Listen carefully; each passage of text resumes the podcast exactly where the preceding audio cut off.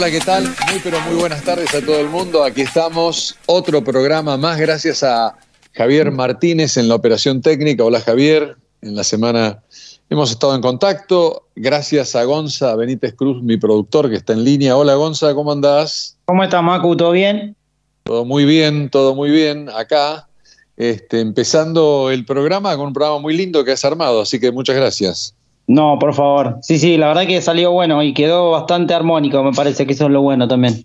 Totalmente. Bueno, hoy vamos a hablar de todo, de política, de arte, de jardinería, de... Vamos a hablar con un gastroenterólogo, es decir, de salud digestiva, y vamos a hablar de, con una nutricionista también, así que tenemos de todo un poco. Vamos a empezar hablando con Federico González, que hacen encuestas, trabajan, politólogo, tiene una gran empresa. Luego, a mí me gusta ir descubriendo artistas. Esta semana yo pude eh, tener una serie de reuniones y empezar a meterme mucho en el mundo artístico. Si me siguen en Instagram o en, o en, Twitter, arroba Mazukamaku, se darán cuenta que estoy en estos días trabajando activamente con Eugenio Gutica. Ahora mismo estoy mirando una de sus obras que se llama Luna, es una nena que él, que él creó hace 20 años, eh, que es una especie de El País, o, también de una mirada muy eh, bondadosa, muy de, una niña. Así que este, pude, pude estar conversando mucho, viajé con él a Pinamar, pudimos estar conversando mucho sobre arte. Así que bueno, también se viene una muestra que voy a organizar junto a él y a una empresa en, en Nordelta, ya tendré más información más adelante. Antes de presentar el programa, quiero decir que me he enterado hace unas horas del fallecimiento de Juan Pablo Romero. Juan Pi Romero, gran productor, era productor de América 24, eh, un productor maravilloso, fue productor de muchas figuras. Y cuando estuve en América, yo, ahora hace un año y medio, él eh, fue mi productor, era mi productor ejecutivo una persona, un, productor 10 puntos, una persona 10 puntos, una maravillosa persona. Eh, lamentablemente contrajo cáncer y en esa época, poco, poco tiempo después de haber empezado el programa, y lamentablemente falleció estos días. Así que mi recuerdo para él, para la familia, para la gente que lo quería mucho, para toda la familia de los productores de América, y este recuerdo y este programa que se lo dedico a, a Juan Pi, que lo tenía en mi oído, así como ahora por ahí podemos hablar con, con Gonza, mi productor, o con Javier, entre nosotros sobre lo que estamos haciendo, él lo hacía con esa cucaracha famosa de la televisión, él me iba diciendo el rating que teníamos o, o me iba guiando cómo estaba la entrevista, qué le parecía, o me daba, o me alentaba, o me daba el rating, me decía estamos muy bien, todas esas cosas que extrañé mucho porque después se tomó vacaciones y ya después volvió, pero muy, muy poco tiempo. Así que mi recuerdo para Juanpi, para mí un productorazo. Yo lo último que hice en televisión fue eso, trabajé mucho en televisión, pero fue uno de los mejores que tuve y lo tuve poco tiempo. Era maravilloso, armamos el programa juntos, estuvimos todo noviembre y diciembre armando el programa, juntándonos, eh, tomando cafés y conversando y, me di cuenta que sabía un montón. Y él siempre me cargaba porque yo había hecho Batman y dice, en algún momento tenemos que poner todas las partes cuando vos presentabas Batman. Bueno, se reía mucho. Juanpi, te voy a extrañar y saludos a la familia. Hoy vamos a hablar con Federico González sobre política ahora mismo. El otro día habló la presidenta, bueno, se vienen las elecciones, está mi ley, están los de Juntos por el Cambio, está bueno para hablar sobre encuestas. Eh, Federico ha hecho últimas encuestas y vamos a ver qué, nos dice. Cecilia de Petris es una artista santafesina, la descubrimos en Instagram, vamos a conversar con ella. Me parece muy interesante. María Laura Basterrica en Instagram está como Itas, Itas, perdón, Itas Flowers. Sabe todo de jardinería. No, no, no queda nada por conocer y tiene todo por enseñar. Así que vamos a preguntarle de todo a María Laura que vamos a hablar esta tarde. Después Fabio, Fabio Nachman, está en el gastroenterólogo del Favaloro, fue mi médico, ha sacado un libro que se llama Nuestra Salud Digestiva y aparte Fabio es una eminencia en, gastroenterología, así que vamos a hablar sobre su libro y sobre sus cosas y las cosas de la salud digestiva eh, con él. Y más tarde vamos a hablar con una Nutri que se llama Luli Russo. Está en Instagram, googleala como Luli Russo con doble S que va inmediatamente te va a dar, eh, te va a dar su, su cuenta. Así que ahí estamos. Quiero saber si lo tengo a Federico ya en línea para conversar con él. Hola. Sí, hola Federico, ¿cómo te va? Soy Macu, no sabía si estabas o no. ¿Qué tal, Macu? ¿Cómo te va? Bien, bien, todo bien, gracias por el llamado. ¿eh? Por favor, un placer como siempre. Acá, bueno, aparte vos es como la matemática, lo de ustedes no falla, o sea, o sea, pueden fallar las encuestas, pero las respuestas, y, digamos, y los números que les dan las encuestas son esos. Bueno, sí, hoy nos dan eso, quizás mañana nos dan otra cosa, pero hoy nos dan eso y, y bueno, podemos hablar de eso que nos dan hoy. Y claro, totalmente. Bueno, y todo eh, va cambiando, ¿no? ¿Qué, te dice tu experiencia? ¿Cuándo es una, una, encuesta más o menos fiel? ¿Cuánto tiempo antes de una elección eh, consideras? No, eso es, eh, depende de muchas variables, depende de, eh, bueno, por ejemplo, ahora, y si estamos midiendo candidatos que no sabemos si van a ser o no ser, porque claro, nosotros medimos 25 precandidatos y 5 escenarios, bueno, después quizás de los cinco escenarios queda uno solo.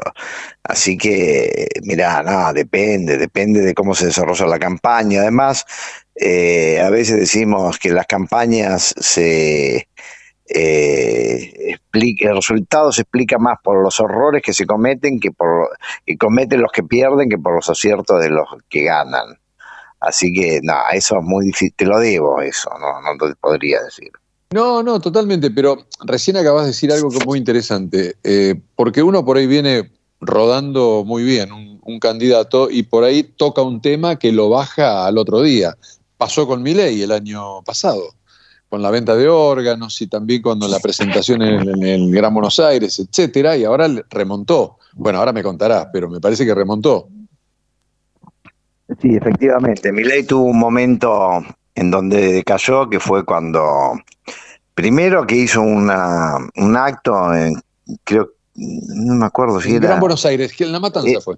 Eh, no, me parece que el que yo, el que yo me recuerdo era en la zona sur, no sé si era Verazategui por ahí, Quilmes. Bueno, no importa. ¿Que le fue mal en cantidad de personas, decís vos? Sí, sí, sí, sí, sí, fue en junio más o menos, bueno. Eh, que ahí me acuerdo que lo empezó a criticar, a cuestionar más Latón. Y bueno, y después sí, ese, ese desabrupto de, de o, o como querramos llamarlo, ¿no? de, bueno, de la compra-venta de bebés, la venta de órganos. Pues eh, yo te voy a dar mi opinión sobre eso. A mí me parece que mi ley eh, tiene un estilo eh, discursivo, argumentativo, de los que a veces coloquialmente decimos, bueno, este si no la gana, la empata. él es un discutidor y le gusta, goza con eso de te gané la discusión, te, cerré la boca. Para mí se jacta de eso. Y para mí ese tipo de personas, hay veces que los apuras un poco y, y, viste, eh, es como que juegan a que tengo respuesta para todo y no pueden dudar. No pueden decir, bueno, la verdad que yo no, no sé, habría que pensarlo. Entonces a mí me parece que, eh, que ahí Grabois porque fue, eso lo dijo en, una charla que tuvo con Grabois, creo que, no sé si fue... Eh, eh en televisión, ¿no? En televisión, me parece que, que era el espacio de, de, un diario importante, bueno, no, no, no me acuerdo el detalle, pero eh, era una charla que se venía desarrollando bastante bien hasta que Grabois medio que le dijo, bueno, pero mira, con ese criterio tal cosa.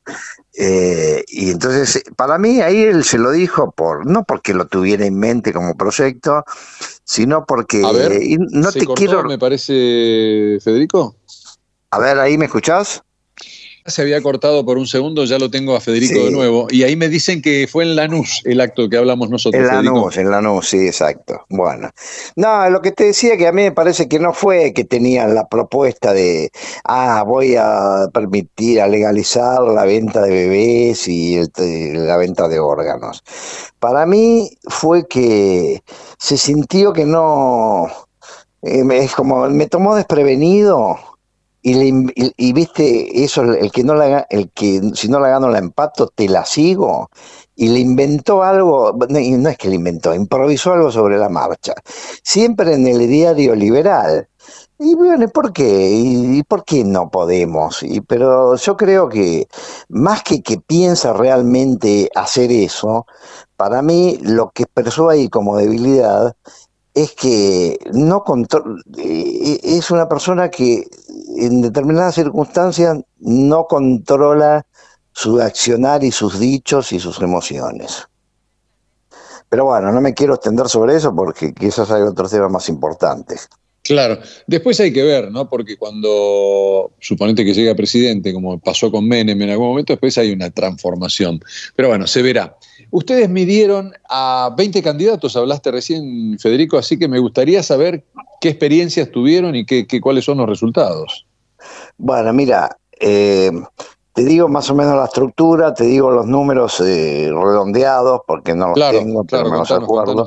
Bueno, mira, primero, eh, bueno, medimos cinco escenarios de paso y dos de generales.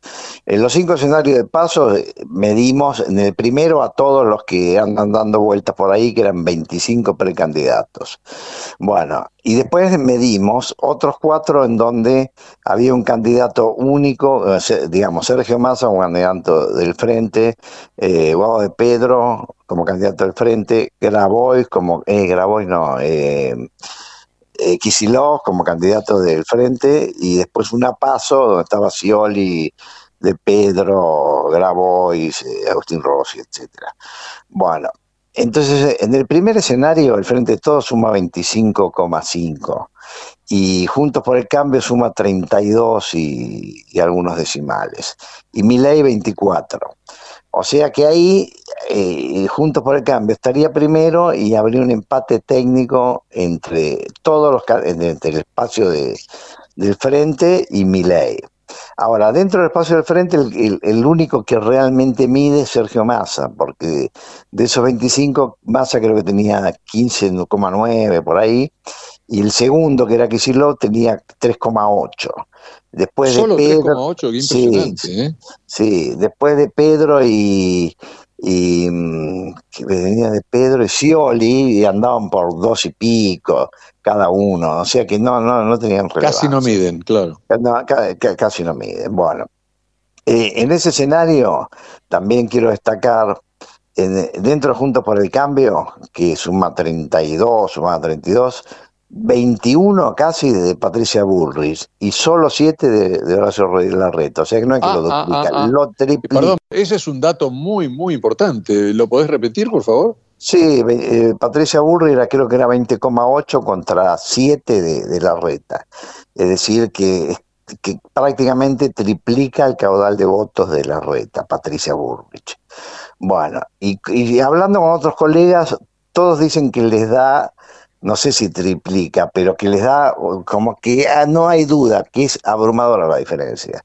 Sin embargo, bueno, también han salido hoy, ayer, en realidad, una encuesta que decía que gana la reta, no sé, bueno, ya no me meto en esos temas. Claro, claro, está bien, está bien. Eh, yo hablo lo mío, no sé, bueno. Eh, después, cuando planteamos el escenario con Sergio Massa, Sergio Massa, como candidato único, tiene más o menos 25. Eh, es decir, que está muy cerca de 24,5 creo, casi toma todo lo de ese espacio.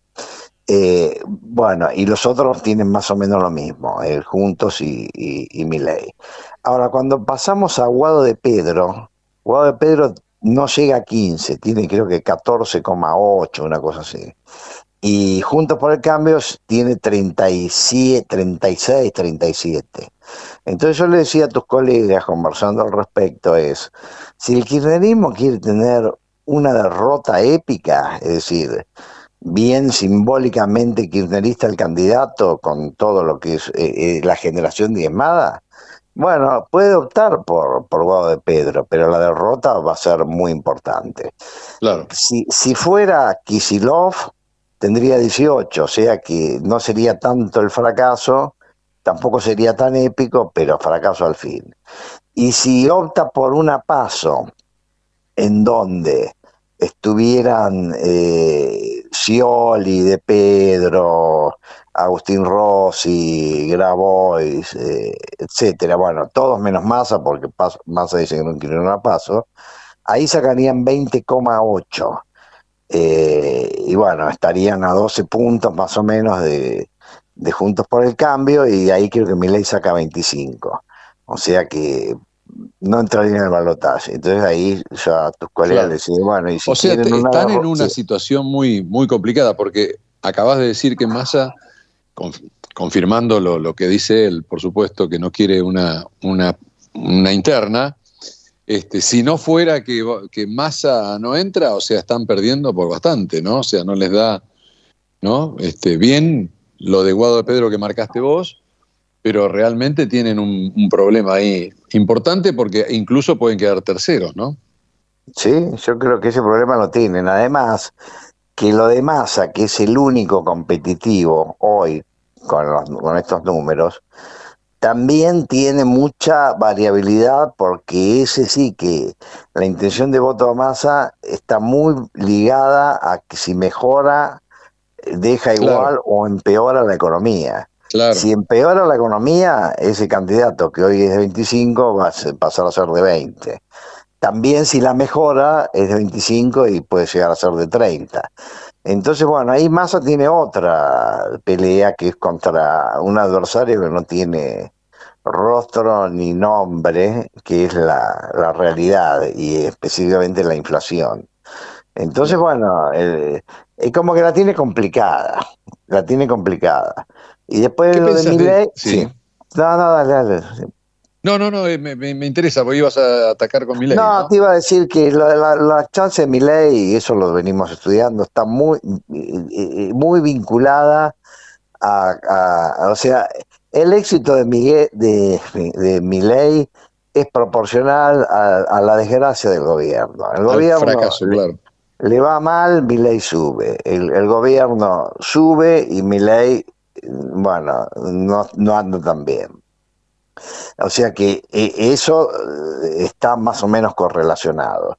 Y después, para mí, el actor que no miramos, mira, no miramos, lo miramos menos, porque mi ley y, lo que pasa en el gobierno es como, eh, es lo que más da rating y lo que más acapara la atención. Pero a Junto por el Cambio no le damos tanta importancia. Pero sin embargo, Junto por el Cambio para mí va primero y ahí eh, es el que la tiene más, mejor desde mi punto de vista. ¿Por qué? Porque yo creo que Patricia Bullrich va a ganar esa interna. Y ahora lo que vemos es, eh, primero cómo se pelean, mira como que se, están dando bastante duro, se tiran como munición gruesa, quizás más de parte de Bullrich hacia la reta que al revés, pero bueno, está claro que están disputando poder pero el, pero tiene un mecanismo democrático que es las pasos, bueno, ya está, eh, vamos a las pasos. El que gane es el líder, y para mí va a ganar Patricia Burri, va a ser una líder legitimada. Exacto, y, con respecto a las internas en el justicialismo o en el kirchnerismo, este, ahí Máximo Kirchner está trabajando, pero pone algunas condiciones, ¿no? No conozco bien, eh, no sé, claro, vos porque, porque eh, en realidad el que está el que está haciendo lo suyo para que no se hagan, como bien dijimos, es, es Massa, pero bueno, ahí Kisilov también estaba atento a lo nacional, pero no se quiere de la provincia, porque si no hace en provincia tiene más posibilidades de ganar.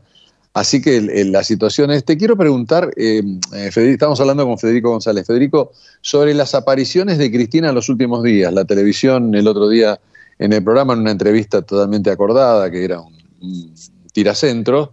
¿Qué, qué, qué, qué, opinión tenés? Y bueno, lo subió a. Ya, empezó a hablar del tercio, ¿no? En lo que estamos hablando ahora, de la posibilidad de perder incluso. Sí, bueno, mira, la opinión que tengo es que Cristina, bueno, que como siempre, o como todos, no da puntada sin hilo y bueno, yo creo que ella ya está pensándose como una líder, eh, digamos, gravitante, eh, asumiendo que el próximo gobierno va a ser de otro signo y bueno, soldado que huye sirve para otra batalla y, yo creo que en todo caso como piensa que va a ganar o Milei o Junto por el Cambio y, piensa que van a fracasar y que ella va a ayudar un poco a ese fracaso, entonces se está poniendo como como la líder que está por encima de todo y está reivindicando su gobierno y, y, bueno, yo hablando con un colega tuyo decía, bueno, te me hace acordar a, a dos canciones. Una es, que tendrá que ver, ¿no? Pero vas a ver qué tiene que ver. Una es una de Sandro, como lo hice yo. Y, la canción como lo hice yo. Entonces Cristina es que nada va a ser tan bueno, eh, eh, nadie lo va a hacer como lo hice yo, porque yo lo hice bien, porque en esa época era como una Argentina gloriosa, que yo creo que algo de razón tienen que era un país mejor que el actual. Pero bueno, eso te lo pinta como que era Disneylandia, más o menos. Claro, claro, se ama, eh, aparte, se ama, se ama, ¿no? Yo en todo esto como analista que sos, eh, Federico, te quiero preguntar, ¿qué se, cómo, ves la situación de Rodríguez Larreta? Acabas de decir que probablemente para vos gane Bullrich. ¿Cuál será el futuro de Rodríguez Larreta en ese sentido? ¿Cómo lo ves actuando en un gobierno hipotético de, de Patricia Bullrich? Sí, lo veo como un funcionario con cierta injerencia en algún área de gestión. Lo veo como un ministro, lo veo como... Sí, lo veo como un... Eh, Rodríguez Larreta tiene virtudes, para mí es un hacedor. En todo caso lo veo como un asesor, hasta, hasta podría verlo como un jefe de gabinete, quizás. Él, claro. él, él sabe gobernar. Y mira, yo te, te, voy a decir algo que lo escribí hace poco, son los laberintos de los presidenciables. Para mí, el título sería La reta tiene mala suerte. Y vos me dirás, ¿pero por qué?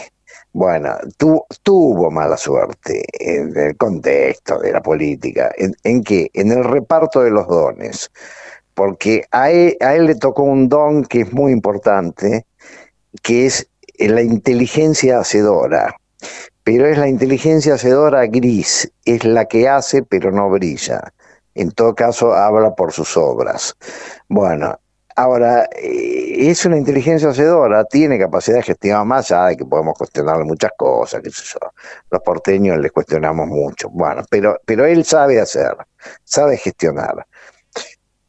Pero bueno, no tiene carisma, no llega, no te llegan. Es que es robótico, es que no me transmite emociones, no me resulta simpático, no tiene, tampoco es alguien que uno diga, lo escucho a la reta, mirá, es como, no es alguien que pone presencia.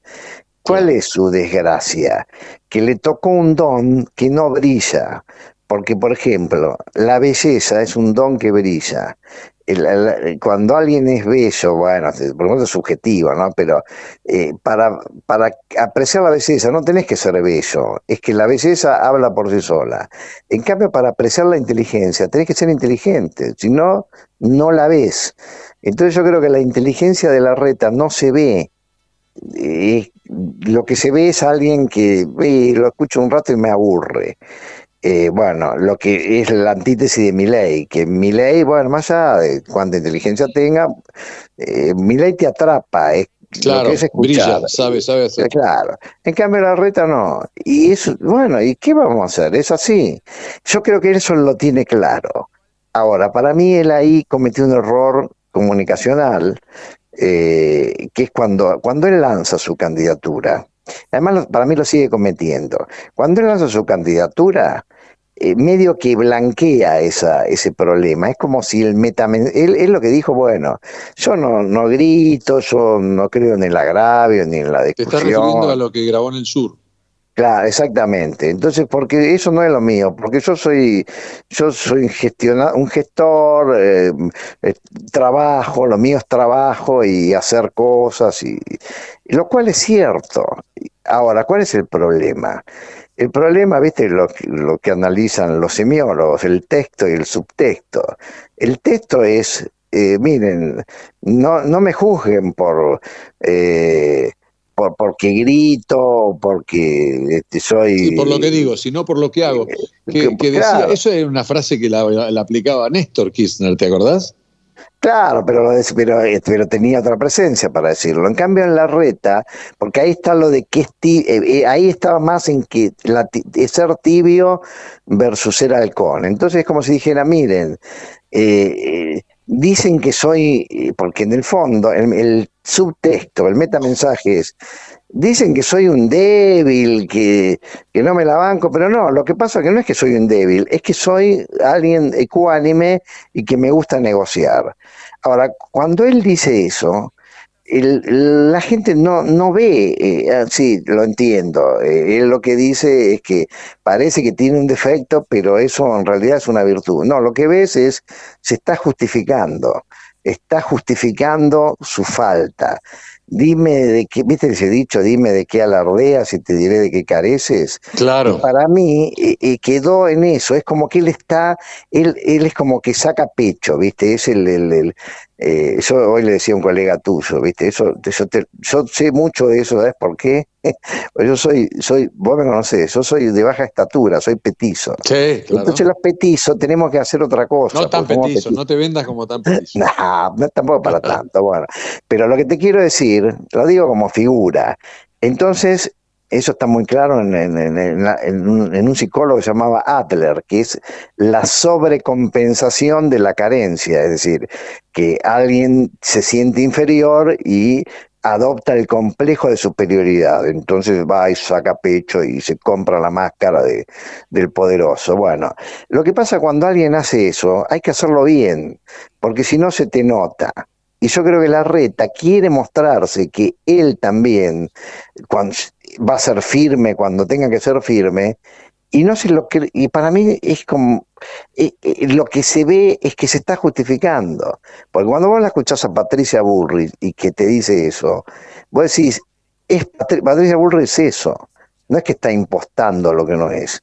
Y para mí la reta está embretado en que tiene que demostrar algo que él no es, pero sabe que eso es importante porque la gente a eso le da importancia y la gente juzga y valora eso.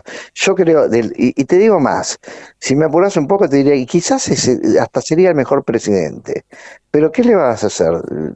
Eh, vino con una virtud, carece, carece, pero vino con una carencia. Y qué, mala suerte es eso. Claro. Te hago la última pregunta. Eh, eh, ¿Hicieron algún otro trabajo o hay algo que quieras comentar de, de lo, del trabajo que, realizaron con alguna candidato, alguna persona, alguno, alguien que te llamó la atención o algo?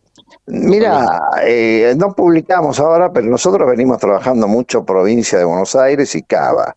En Cava no tenemos duda, Jorge Macri le gana por lo menos por 10 puntos a todos los demás.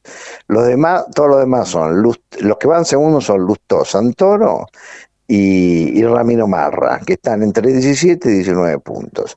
Y después en provincia de Buenos Aires lo que tenemos... O sea, perdón, lo perdón, lo que estás dando acá es que Jorge Macri le gana a Quirós en la interna esa que van a hacer. Sí, Quirós entra, está mucho más abajo que los que están segundos. Eh, Quirós está en, por los 10, 11 puntos. Bueno, y después en provincia lo que vemos es que, bueno, Kisilov anda por 28, 29, tampoco es que le sobra mucho, y bueno, va primero pues está todo atomizado, porque en Junto Santilli tiene 12 más o menos, y Grindetti, vos sabés que tenía dos puntos, pero cuando al final se despejó y, y Patricia Burri lo eligió, pasó a tener 9, o sea que ahora tenemos eh, más o menos 12 de Santilli, y 9 de Grindetti, que son 21, después hay algo de, de los radicales, Tetasia, ahí llegan a 25, contra más o menos 28 y medio de Claro, o sea que Grindetti colaboró para, para mejorar, pero no todavía está Kisilov primero. Sí, pero yo creo que ahí tienen espacio para crecer. Y bueno, ahí la otra incógnita del escenario electoral es, eh, bueno, ¿quién es, si, ¿cuál va a ser el candidato de mi Nosotros cuando medimos el candidato de Milei en abstracto, nos da 17 puntos. El, candidato, el, candidato de Milei. Ahora, cuando lo es en concreto, ahí medimos a Píparo, a Villarruel, antes de que fuera candidato a vice, a Burlando. Eh, a Burlando lo medimos en la época de oro de, de Burlando, que fue antes de que se mandó eh, de que tuvo ese error de principiante que hizo el spot con el asesino de José Luis Cabezas. Exacto. Pasó de tener 17 a tener 4 y ahora tiene, no sé, dos y medio. Y después, ¿sabes a quién medimos últimamente? Porque en las bases de mi ley, eh, de la provincia, hay, resulta que hay un armador eh, que se llama Sebastián Pareja, probablemente no lo conozcas, pues yo no, no, lo, conocía. Bueno, vos es que en las bases, a mí me pasaron muchos videos que las bases piden que sea ese el candidato. Ah, y, siempre terminan los actos que le cantan, viste, esa canción de, del de Juan es Juan, de Juan Eduardo, Borón Bombón, Borón Bombón. Entonces es Borón Bombón, Borón Bombón, se va pareja gobernador. Es como que las bases piden que ese sea el candidato. Ahora, claro, ¿qué es eso? ¿Pero no, tiene cargo ahora o sí? No, eh, lo que sí es que él armó la provincia, es, es un armador político. Ah, es un armador. Ah, claro, es un, es un abogado. Es un masón, como el chueco masón. Exacto. Yo te digo sinceramente, nunca lo escuché hablar, no lo conozco. Es un hombre que debe tener unos 50 años. Por ahí es bueno, por ahí no sé. Repetime el nombre, por favor. Sebastián Pareja. Ah, Sebastián Pareja. Mira vos. Bueno, ahí estamos. Eh, muchísimas gracias, querido amigo Federico González. Nada, gracias a vos y hasta pronto. Y hablemos más seguido, hacía mucho que no hablábamos. Hablábamos, totalmente. Hablemos más seguido. Ahí ya escuchó mi productor, así que ya lo puso en carpeta. Bueno, bueno, te mando saludos. Que tengas Abrazo, querido. un buen día. Chao, chao, chao. Adiós, adiós. Bueno, ahí estaba, ¿eh? Federico González iniciando nuestro programa. Me quedé anotando ese nombre, Sebastián Pareja. Vamos a ver qué me dice Google de, acerca de él. Tenemos comerciales y volvemos. Ecomedios.com AM1220. Estamos con vos. Estamos en vos. Descarga gratis de tu celular la aplicación Ecomedios. Podés escucharnos en vivo, informarte con las últimas noticias y entrevistas en audio y video. Búscala y bajate la aplicación Ecomedios. Podés vernos en vivo en ecomedios.com. Ecomedios.com. Contenidos audiovisuales. Conectate con nosotros. Contestador 5 254 2353. Mejoramos la vida de los argentinos. DESA. Energía que transforma. ¿Necesitas más concentración y memoria? Empezá con Vago Más activamente, un nuevo suplemento vitamínico que te ayuda a potenciar tu rendimiento mental, con ingredientes naturales que ayudan a tu memoria, mantiene tus niveles de concentración y mejoran tu capacidad de aprendizaje. Vago Más, más vos. 28. 34. 58.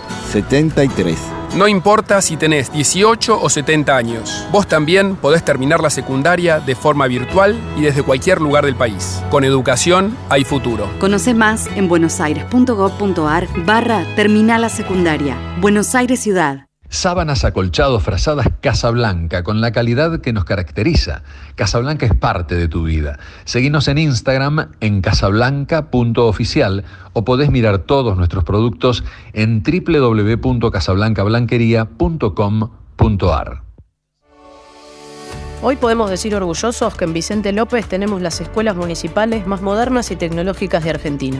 No para ganarle a nadie, para que ganen los chicos. Vivamos Vicente López. OSDEPIM, la obra social de empresarios profesionales y monotributistas, cuenta con más de 50 años de trayectoria, más de 400.000 afiliados, más de 20 sucursales en todo el país y centros médicos propios en la ciudad autónoma de Buenos Aires, Gran Buenos Aires e interior. OSDEPIM es una de las obras sociales más elegidas del país por ofrecer una cobertura médica de calidad a precios accesibles y la más amplia experiencia en el cuidado de la salud. Bueno, seguimos acá en nuestro programa. Eh, quien les habla, o sea, Guillermo Mazuca, yo soy Guillermo Mazuca. Me encanta el arte y siempre estamos ahí atentos a apariciones y demás. Esta semana descubrí en, Instagram a la artista Cecilia de Petris, que es santafesina, según tengo entendido, así que la vamos a saludar y vamos a conversar con ella. Vamos a averiguar un poco de ella y de su arte. Hola Cecilia, ¿cómo, cómo estás? Macu, ¿cómo estás? Muy bien, muchas gracias por este espacio. No, por favor, un placer, un placer. Y bueno, ahí este, queríamos conocerte un poquito, así que me encantaría que te presentes. Bueno, soy Cecilia de Petris, sí, bien has dicho, pintora santafesina. Y, y bueno, eh, trato de, de, de, hacer como un puente, una conexión. Yo soy, en realidad soy traductora de inglés, durante mucho tiempo me, dediqué a la traducción y a la enseñanza del inglés. y creo que por ahí el arte tiene, tiene mucho que ver con la traducción, ¿no? Yo elegí la traducción porque siempre quise ser como un puente, una conexión entre, entre dos idiomas, y en este caso creo que hay, hay, hay como una similitud con la pintura, que, que en lo posible trato de que, de, de que la pintura mía sea no como una conexión que pueda plasmar a través de mi pintura una interpretación para, para el observador creo que hay, hay mucha conexión entre las dos cosas que elegí en mi vida. ahora estoy dedicada, por supuesto, a la pintura. Mirá qué bueno, o sea que, porque, digamos, el, paso entre una profesión cualquiera, en el caso tuyo, traductora, a ser un profesional o hacerlo profesionalmente, es un paso muy delicado, especialmente en un país tan difícil como Argentina. Así que, bueno, ¿cuánto hace que, que podés dedicarte completamente a la, al arte? Bueno, en realidad, eh, aclaro algo, me dedico a la pintura hace 25 años que pinto. Em, empecé en el año, sí, en el año 98 más o menos, empecé con, con la técnica de la acuarela, después, bueno, pasé a, a otra técnica que fue el acrílico y finalmente hice un estudio de cinco años eh, en la técnica del óleo, que es a lo que me dedico. Y y la verdad es que, bueno, feliz de poder dedicarme a esto en el año 2020, en plena pandemia. Yo empecé a mostrar lo que había pintado durante esos 24 años. Claro. Así que fue como un gran disparador para mí la pandemia eh, lo positivo, lo único positivo. Perdón, totalmente. Entre paréntesis, te quiero decir que muchas de las artistas y, gente de otras actividades, ¿eh? de gastronomía, nutrición, o sea, eh, la explosión dentro de todo lo negativo de la pandemia, la explosión de mucho descubrimiento de, nuevas, de, digamos, de, nuevas virtudes de cada uno que pudieron salir a la vista, ¿no? Por lo menos empezar a hacer un negocio también. Sí, sí, tal cual que, en un principio empecé a mostrar eh, como con, timidez, pero cuando empecé a, a, disparar todas las fotos de mis obras, la gente me decía, pero qué rápido que pintás. No, no, no es que pinte rápido, sino que son, pinturas de, años. Es un trabajo que, que lo vengo haciendo hace 25 años y, y bueno, nunca dejé de pintar. Yo desde chica tenía tenía esa, como me, encantaba sentarme, yo tenía como un mundo muy muy mío, eh, me encerraba en mi mundo y, y bueno, era, era, era mi vida, siempre me gustó dibujar y pintar, entonces nunca dejé de hacerlo, por suerte. Te cuento una anécdota. Anoche, yo estoy muy vinculado al arte y soy amigo y represento también a, a Eugenio Cutica. Anoche le escuché una historia a Eugenio Gutica que no la había escuchado, en donde estábamos con un amigo, los tres también, eh, por una reunión de, por, por, un, con un cliente, es un cliente de Eugenio. Eh, entonces contó que no sé a quién, de quién se copió y se encerró en su casa tres meses a pintar. No salió por tres meses. Mira que va. Me dijo, Macu, no salí por tres meses. O sea, iba, le traían víveres y seguía pintando. Y dice que cuando salió, salió con una sensibilidad. Estábamos hablando de, Buda, de budismo, etcétera, y contó esa anécdota que eh, se pasó tres meses pintando. Sí, sí, sí, sí. Lo, entiendo porque me pasa con algunas de mis obras que, em, por ejemplo, la última, Vorágine, que que tiene un trabajo muy importante. no, estoy viéndola. ¿Es la de los pescados? Sí, es la de los peces. Ajá. O peces, te corrijo. peces, peces, peces, peces. te corrijo. Mal, mal yo, mal yo, mal yo peces, Te lo digo, te lo digo Contame esa técnica, porque aparte hay como un movimiento. ¿Qué es eso? Sí, bueno, es un remolino de peces. Eh, Vorágine nació, o sea, el disparador emocional de esta obra fue una foto eh, de Alexander Mustard, es un fotógrafo inglés que eh, hace fotografía submarina, y yo al ver la foto fue, fue el gran disparador emocional, como le digo yo. Esa foto hizo que yo trasladara, digamos, que la trasladara a mi arte, digamos que, traté de abstraerme eh, lo más que pude, porque por supuesto respeté la forma del remolino de peces, pero los peces están totalmente creados por mí. Ahí hay una gran abstracción. Y, Qué trabajo, ¿no? Porque ¿cuánta cantidad de peces este, pintaste? No, no, no lo conté, sinceramente no lo conté, pero fue un trabajo que me llevó dos meses y trabajando muchas horas por día. Eh, el último día, me acuerdo, el día antes de presentarlo en, Instagram, para mí las presentaciones en Instagram te cuento que son como, hacer cuenta que una bailarina sale al Teatro Colón a, ah, mirá, ah, Para mí es una emoción tremenda, porque bueno, es mi manera, es mi vidriera, para mí Instagram ha sido una gran vidriera, y, y, bueno, y un poco que exploté y me ha ido muy bien, tengo muchos seguidores, y, y seguidores importantes, seguidores que también son entendidos de arte. Y estoy totalmente agradecida. Y ese día, el día que tenía que presentar Vorágine, eh, me acuerdo que hice los, últimos retoques, porque uno no está conforme con, con, la, con el, el, final de la obra, uno siempre está con el último detalle. Y me acuerdo que, que bueno, eh, ahí me pasé 12 horas o 14 horas sin parar tratando de terminar la obra. Y uno no se da cuenta, ¿no? No te das cuenta el tiempo, no, no, no dimensionás el tiempo, es como una pasión. Y, claro. Y bueno, te olvidas de que tienes que comer. Estoy viendo tu obra y vos tenés una medio como una fascinación por el mar. Recién estás contando esta, esta nueva creación de tu, de tu último trabajo. Y quería preguntarte eso, ¿qué, qué, qué vinculación tenés con el mundo del mar? Y bueno, siempre, o sea, mi inspiración mayor es, la naturaleza. Eh, soy un amante de la naturaleza y también me puedo inspirar por cualquier forma cotidiana. Es decir, yo he pintado una palta, por decirte un ejemplo. Las paltas, eh, hay una que se llama palta 1, palta 2.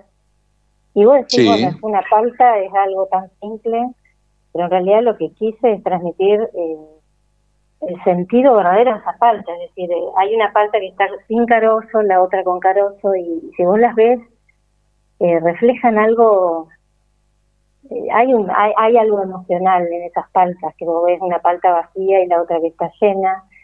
Pero y contanos, ¿qué querés decir? Acá las estoy viendo, son espectaculares. ¿Qué, qué, qué, qué nos querés, qué querés comunicar? ¿Qué te parece? Lo que, comunicar es como que eh, hay una palta que quizás eh, transmite tristeza, que es la palta vacía, cuando estamos vacíos, cuando no tenemos nada, y una palta que está llena con su carozo, eh, es como una palta más, no sé cómo explicarlo más. Qué bueno, no, no, está clarísimo, está clarísimo ya lo que ya con lo, con lo, que dijiste que está vacía está, eh, está mucho más claro. con elementos simples que uno puede encontrar, en este caso es un elemento de la naturaleza, ¿cómo puede uno transmitir algo que, que va más allá de la simpleza? Es decir, hay, hay un sentimiento o hay, o hay algo más profundo. Claro. Em, ¿Y, y desde, desde cuándo te viene el arte? ¿De, familia, papá, mamá, alguien que, que, pintaba o que le gustaba el arte? ¿Quién te incentivó con eso? No, no, sabes que no, no tuve, eh, familiarmente no tuve incentivo, pero no, no porque no les interesara, sino porque ellos no, digamos, no, no conocían de arte y no. Sí tuve un gran incentivo por parte de, bueno, mis suegros, eh, a mi suegro le gustaba mucho el arte y él tiene buen arte en su casa y bueno, fue un gran incentivo en mi vida, pero también tuve mucha gente que me fue acompañando en todo este proceso eh, y gente que me ha apoyado y que me ha estimulado y creo que, estoy siendo un poco producto de, esa gente que me apoya. Eh, tengo, bueno, mi arte es un poco arquitectónico también, quizás soy una arquitecta un poco frustrada, pero hay, hay parte de, bueno, muchas obras, por ejemplo, me encanta pintar Nueva York, hay algunos paisajes en Nueva York, y, atrae mucho al mundo de la arquitectura. Eh, hay, hay gente, hay arquitectos y arquitectas que se interesan por mi arte también. Eh, es variado, o sea, yo voy variando, mi temática es bastante variada. Mira vos, ¿trabajás en esculturas también? No. No, no, no, escultura no. ¿Cuánta cantidad de obra tenés? Y contame un poquito de, la, de los artistas santafesinos si tenés ganas, y si conoces la movida santafesina. Eh, mira, eh, te soy sincera, la movida santafesina sí, es, hay, hay, hay, hay muchos pintores santafesinos buenos. Eh, el ambiente quizás es un poco más cerrado. Yo en realidad nunca golpeé las puertas acá en Santa Fe todavía, eh, aunque te parezca raro. A mí se me abrieron solas las puertas en Buenos Aires hace bueno, hace solamente tres meses que estoy exponiendo en Buenos Aires. Ah, ¿dónde expones acá en Buenos Aires? No sabía. Contanos. Eh, bueno, la, primera exposición fue, bueno, fue como, eh, entré a un concurso, a concurso y fue selección, fui seleccionada entre varias artistas. Quedamos 30 artistas para la presentación en una clínica de Belgrano R, no sé si se puede nombrar, Sí, nombrala, claro. Bueno, Clínica Oxme eh, es una clínica, bueno, es una casa de estilo francés, muy linda, y siempre vos sabés que yo visualicé poder presentar en un lugar así. Y, bueno, se me dio que de seleccionada. Mira qué bueno. Sí, muy contenta, y aparte se me, se me abrieron las puertas, pero con una calidez, yo no te puedo decir. Eh, la verdad es que me sentí feliz ese día porque, bueno, eh, las obras estuvieron expuestas durante dos meses ahí y, bueno, tenía que elegir una obra de, una mujer por, el mes de la mujer y ahí presenté mi afroamericana, se llama mi obra, que es una, bueno, es una afroamericana en tamaño importante, es una obra de un metro veinte eh, por 80 centímetros Qué lindo, me gustan las obras enormes. Eh, eh, ¿De dónde viene esa fascinación por Nueva York, los puentes, esta mujer afroamericana que hablas? Eh, me atrae, o sea, mi inspiración mayor sería la naturaleza, tanto la naturaleza en sí como la, esencia, la naturaleza, digamos, de las personas porque como verás, no sé si has visto un poco de mi Instagram, eh, no solo pinto mares y bueno, todo lo que tenga que ver con la naturaleza, sino pinto por ahí rostros. Y Obviamente, te iba a decir retratos, ¿no? Retratos, exacto. Y la fascinación por Nueva York es porque, bueno, a mí me, una de las ciudades que más me gusta. Eh, realmente siempre digo que hay que volver a Nueva York porque uno siempre descubre lugares nuevos y realmente me fascinó y me fascinó pintar eh, el, landscape de Nueva York, digamos. Siempre trato de, buscar buenas fotografías y que sean así disparadores emocionales para poder lograr eh, una buena obra. Claro. Dos últimas preguntas. Sí, perdón. Sí. No, no, te quería decir que, que soy de las artistas que por ahí no pinta muy tantas obras porque prefiero por ahí pintar una, qué, sé yo, tomarme mi tiempo de reflexión, yo le doy mucha importancia al, proceso de abstracción. Entonces cuando logro eh, motivarme con algo, hago el proceso correspondiente a abstracción, que no es fácil en un artista, y luego de ese proceso, bueno, empiezo con, con, la, con la técnica, ¿no? Arranco con mi técnica de, de Haces primero, haces el dibujo, acá te pregunto tu técnica, ¿no? Pero acá hay un dibujo muy lindo que me encanta de una casa de campo iluminada, con un fondo de, atrás de campo lindísimo, y es como que hay un montón de detalles. Contame sobre, esta, sobre este cuadro. Eh, no sé a cuál te referís, una casa de ah, Hay, hay uno con techo azul, casa rosa, con un ranchito divino de campo que estoy mirando acá en, tu Instagram. A propósito, la gente que nos está viendo es Cecilia de Petris-arte. Bueno, no importa, pero es, hay como, una, como un asiento cómodo para una puerta verde. Claro, ese, esa, bueno, esa obra, eh, esa obra se llama así, eh, Rancho, fue un rancho pintado. Eh, sí, está hecha con, con detalles. la iluminación es importante en esa obra. Pero como todo lo que, por ejemplo, sí, eh, después está Mallorca, Menorca, son obras que a pesar de, tener, de ser en un formato chico, porque son obras de 40 por 30 centímetros, eh, fueron obras que me llevaron quizás más tiempo que un paisaje a lo mejor pintado en un metro veinte, en un metro cincuenta, porque son pinturas que están hechas como en miniatura, con deteniéndome en todos los detalles. Pero eh, a pesar de Después están las Jugenias acá que también muy lindo, muy lindo cuadro. La Jugenia sí es acuarela. una, acuarela, sí. Eh, ¿Cuánta obra tenés? ¿Calculás eh, una cantidad? Muchas que ya perdí la cuenta, pero alrededor de, sí, entre, bueno, lo que pasa es que tengo muchos dibujos, muchos, muchas pruebas, y tendré alrededor de, sí, 70 obras por ahí. Eh, ah. No son muchas, pero porque yo le dedico tiempo, eh, le dedico un mes o mes y medio a cada obra. Qué fantástico. Eh, me gusta, cuando termino, me gusta que la obra, digamos, sentirme realmente gratificada de que hice una buena obra. No, no soy de pintar una por día, no, no, eso no existe. Nunca existió. Y algo que te quería aclarar, lo, mi pintura, en lo posible no dibujo, mi pintura es directa. Yo eh, no hago ah, eso que vi yo recién del rancho es directo, lo, lo fuiste pintando y haciendo. La mayoría de, la, de las pinturas son directas. Hasta te diría el paisaje de Nueva York, que es muy complejo, esa obra es grande, fue una pintura directa, que no está dibujada previamente. Mirá qué interesante. Bueno, bueno, muy bien. Y de tu vida, a ver, te hago la última pregunta personal, ¿no? ¿Cómo, cómo, ¿Dónde vivís? ¿En qué lugar vivís? ¿Y cómo eh, tenés hijos? ¿Cómo, ¿A qué hora pintás? Eh, ¿Cómo es un día tuyo? Vivo en, bueno, Santa Fe capital, en zona costanera, tengo el río a dos cuadras, que me encanta. Eh, para mí el río es un gran motivador. Y sí, estoy casada, tengo tres hijas, ya tres mujeres, la más grande tiene 24 años, después otra de 22 y la más chica 16. Tres mujeres. Mirá qué bien, todo lo contrario a mí que tengo tres hombres, tres varones.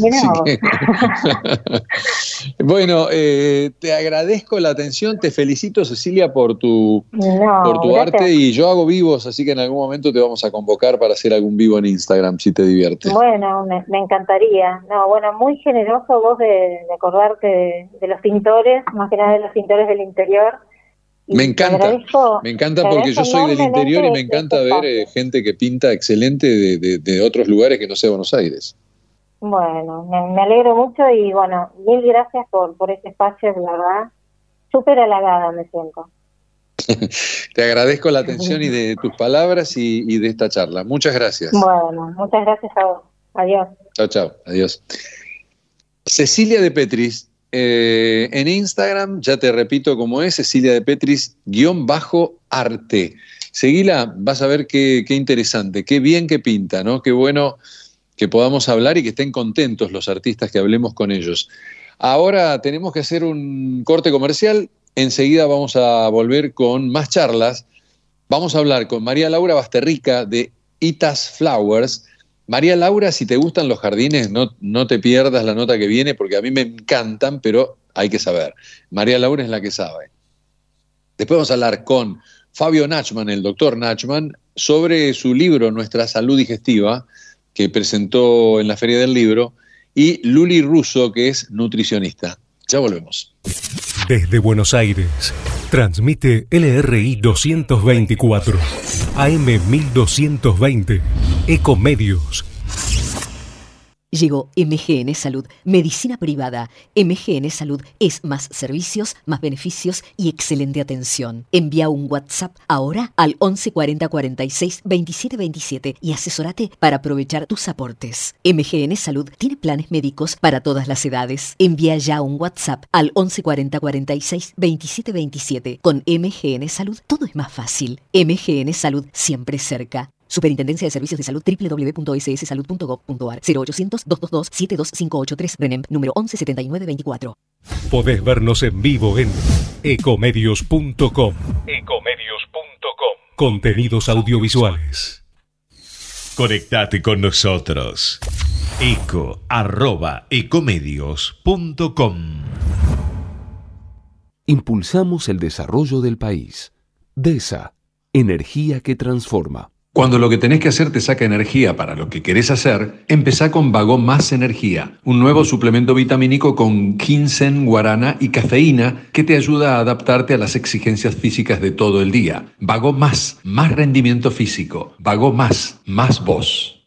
28. 34. 58. 73. No importa si tenés 18 o 70 años, vos también podés terminar la secundaria de forma virtual y desde cualquier lugar del país. Con educación hay futuro. Conoce más en buenosaires.gov.ar barra Terminal la Secundaria. Buenos Aires Ciudad. Sábanas, acolchados, frazadas, Casablanca, con la calidad que nos caracteriza. Casablanca es parte de tu vida. Seguinos en Instagram en casablanca.oficial o podés mirar todos nuestros productos en www.casablancablanquería.com.ar. Hoy podemos decir orgullosos que en Vicente López tenemos las escuelas municipales más modernas y tecnológicas de Argentina. No para ganarle a nadie, para que ganen los chicos. Vivamos Vicente López. OSDEPIM, la obra social de empresarios profesionales y monotributistas, cuenta con más de 50 años de trayectoria, más de 400.000 afiliados, más de 20 sucursales en todo el país y centros médicos propios en la ciudad autónoma de Buenos Aires, Gran Buenos Aires e Interior. OSDEPIM es una de las obras sociales más elegidas del país por ofrecer una cobertura médica de calidad a precios accesibles y la más amplia experiencia en el cuidado de la salud.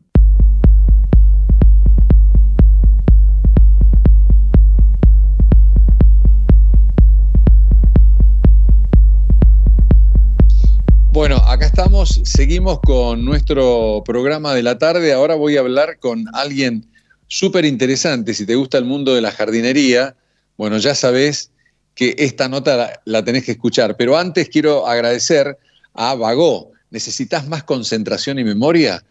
Eh, empezá con Vago Más activamente, un nuevo suplemento vitamínico que te ayuda a potenciar tu rendimiento mental, con ingredientes naturales que ayudan a tu memoria, mantienen tus niveles de concentración y mejoran tu capacidad de aprendizaje.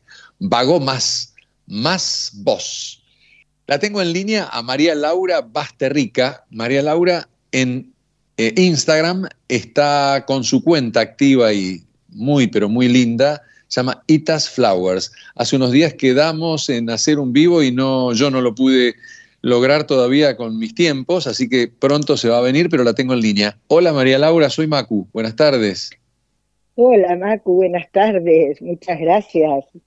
no, un placer y me, me, disculpo de, de, todas estas idas y vueltas con el tema del vivo por Instagram. No hay problema, sí, no hay problema. Es, la idea es siempre buscar el momento ya se va a dar, ¿viste? Ya se va a dar seguro, cuando tenga que ser. Qué divina. Hoy vos sabés que después de bastantes días, hoy hice un nuevo vivo y, y le contaba a la gente que voy a, iniciar otros em, y en un momento quise describir lo que hacías y dije, hace arte, porque estoy muy en el mundo del arte últimamente, de hecho la nota anterior fue un artista, y dije, hace arte en el jardín. Contame de jardinería, ¿por qué sabes tanto? ¿Cuándo empezaste? Contanos un poco de tu vida. Bueno, sí, te sigo, te sigo y te seguí, seguí el artista. Y muy interesante. ah, ¿viste, ¿viste la nota con, Juli? Sí, lo vi con No, es una locura. En un momento teníamos 400 y pico de seguidores. Sí, sí, Es Mirando. Sí. No, y lo bueno es que queda guardado el vivo, entonces uno lo puede ver cuando tiene tiempo, cuando podés prestar atención, cuando podés tomar totalmente, por ejemplo. Totalmente. A las pocas horas, ese, ese, a las pocas horas, ¿eh?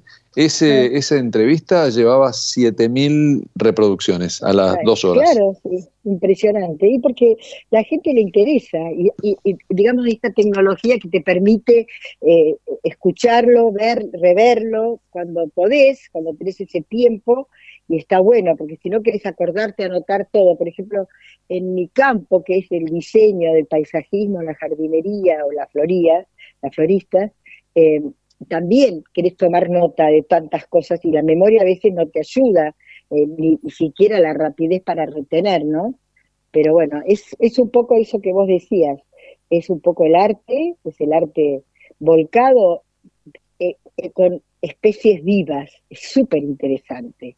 El paisajismo es intervenir un espacio que puede estar diseñado o puede ser cero, y yo intervengo y hago mi impronta y genero un jardín, creo de la nada un jardín, una, una obra de arte, porque el jardín es una obra de arte. Claro. ¿Me escuchás bien? No me, no me cabe, escucho perfecto, no me cabe la menor duda que es una obra de arte viviente, como dijiste vos. Sí, viviente. Viviente que, que lo más interesante que uno fue aprendiendo, eh, ya de más grande, ya trabajando, eh, que, que, siente, que vive, que sufre y que también te da alegría si es como que es un, ser tan viviente como nosotros, inclusive más inteligentes, superiores, porque ellos saben convivir, saben convivir y ayudarse entre las, plantas, entre los, entre los gusanos, los hongos, hay toda una vida eh, que, uno va descubriendo en, en, el uso, en el uso y en el trabajo del jardín, que, es lo que te despierta esa, esa afección, esa, eh, ¿cómo se dice?, pasión, o cuando uno se empieza a meter en el jardín, es, es apasionante y no, no hay límite, ¿no? No hay límite ni para, para hacer un jardín, ni para cuidar una planta, ni para estudiar, porque como toda ciencia es una ciencia y todo se va actualizando y aparecen métodos y aquellos que yo estudié ahí vengo a contarte un poco mi historia. Yo estudié paisajismo de grande, digamos, me recibí a los 40. Siempre me gustó, yo estudié otras carreras y, resulta que hacía cursos porque me, me, gustaba y en mi casa de soltera, de, somos una familia numerosa, hacía centros de mesa, las flores, cuando había gente a comer, mi mamá me decía, ¿querés hacer un, un arreglo floral? Y entonces iba y hacía un arreglo floral. Y ahí empecé a, estudiar un poquito las flores. Después estudié otras carreras y cuando fui ya, mi, cuarto hijo entró a preescolar, dije voy a hacer la carrera y ahí me metí a hacer la carrera del paisajismo. Esa carrera la estudié porque me gustaba, era un pendiente. ¿Dónde se estudia eso acá, acá en Buenos Aires? ¿Estudiaste? Acá en Buenos Aires hay, hay muchas escuelas, sí, hay, hay varias escuelas. Eh, entonces me empecé a meter en, y yo la estudié en la Escuela Argentina de Espacios Verdes en Martínez, porque vivo en zona norte, que lamentablemente cerró hace unos años, que fue una escuela que lo más importante para mí fue que al tener muy buenos profesores, ellos transmitieron, me transmitieron a mí, a todos mis alumnos, esa pasión. Inclusive tenía un, hay un profesor muy bueno que, que nos hizo esto. Ustedes siempre pregunten, pregunten por qué, pregunten para qué, y de ahí salen todas las respuestas y de ahí salen todos los estudios. ¿Por qué esa planta, por ejemplo? ¿Por qué un árbol plantado de la misma especie al lado de otro que planté hace cuatro años, en dos, tres años alcanza al más chiquito a la misma altura? ¿No es impresionante? Sí. ¿Y por qué? porque las especies son generosas. Las especies esperan eh, que, se detiene su crecimiento, tienen un crecimiento más, la vieja, digamos, más lento, toman menos energía, le dan agua, le dan alimentos a ese bebé, que es un árbol más chico, por ejemplo, hasta que alcance la altura del mayor. Es una generosidad impresionante. Ah, a ver, a ver, a ver, eh, repetí el proceso, a ver cómo es un, árbol o una flor vieja o más antigua. sí, les voy a dar un ejemplo. Yo había ido a un aras, a hacer un aras, y había plantado estos típicos eucaliptus cineraria en la entrada del aras. Cuando después volvía todo bien. Vuelvo a los cuatro años y había siete, ocho eucaliptus que se habían muerto. Los repongo y cuando volví al tercer año, esos chiquititos, esos árboles que tenían un metro ochenta, habían alcanzado ya a los tres, cuatro metros, en misma altura de los originales. Porque ah, mira vos, se dejaron, se dejaron empatar los más grandes. Se dejaron empatar, claro. el, azúcar, el agua, la luz, todo, todo iba dirigido a, a, cuidar esos bebés para que crezcan sanos y rápidos. Y ahí empecé, cuando observé que empecé a preguntarme, pero ¿cómo es esto? ¿Por qué es esto? ¿Qué pasó? Y ahí es donde uno va aprendiendo continuamente, bueno, recurrís a la botánica, los ingenieros agrónomos y todos colegas, y ahí descubrís todo este mundo que es la fisiología, que va de la mano de, la jardinería y del paisajismo. ¿Qué es eso? La, qué, ¿Cómo dijiste? La fi biología, toda así como tenemos la anatomía, está la biología. Ah, no, no, la biología dijiste, no, no, está bien, está bien, ah, entendí otra palabra.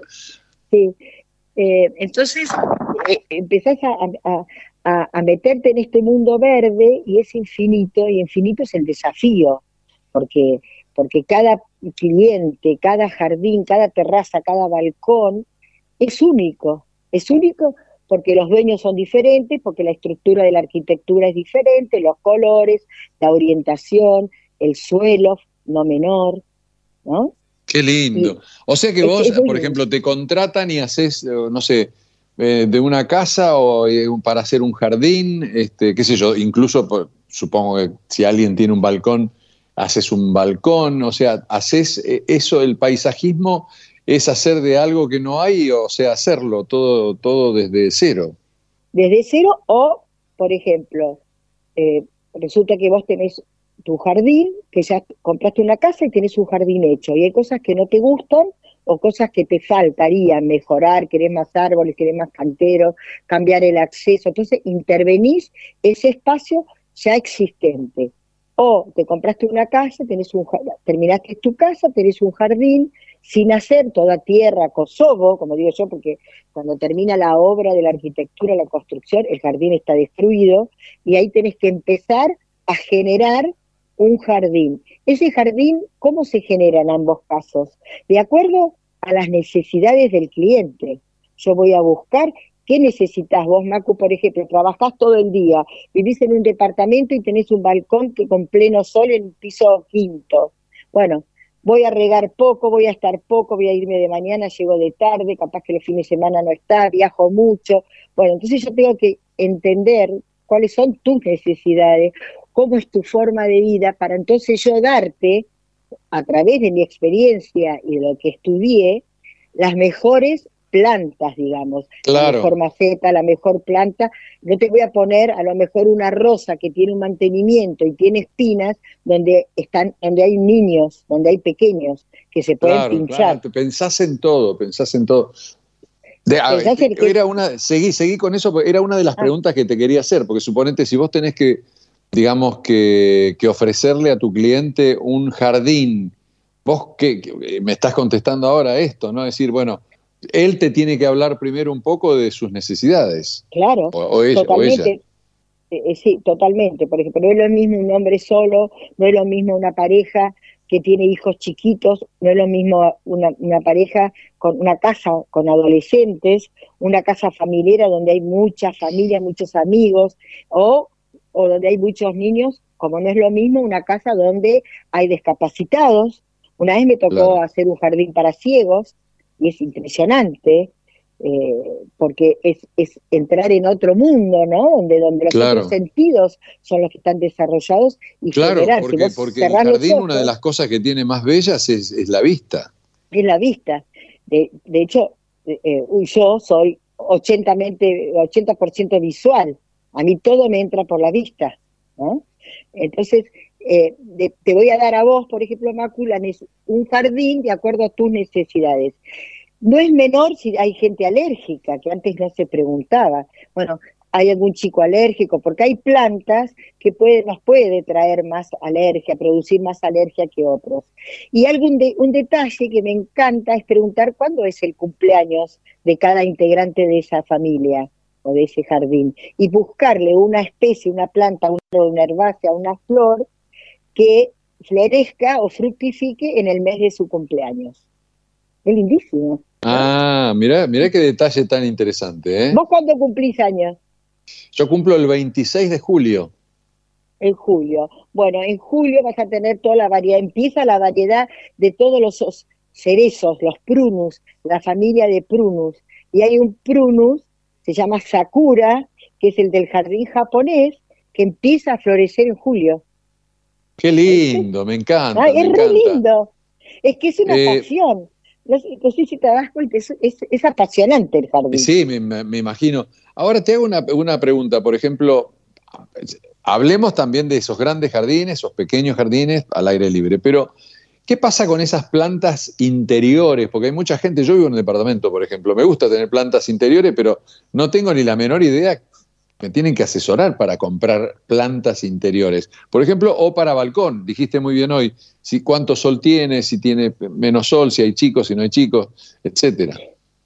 Hay, hay, por supuesto que cada espacio este, es diferente en el requerimiento y de acuerdo a eso uno va a elegir la especie también es muy importante. Primero el tipo de maceta.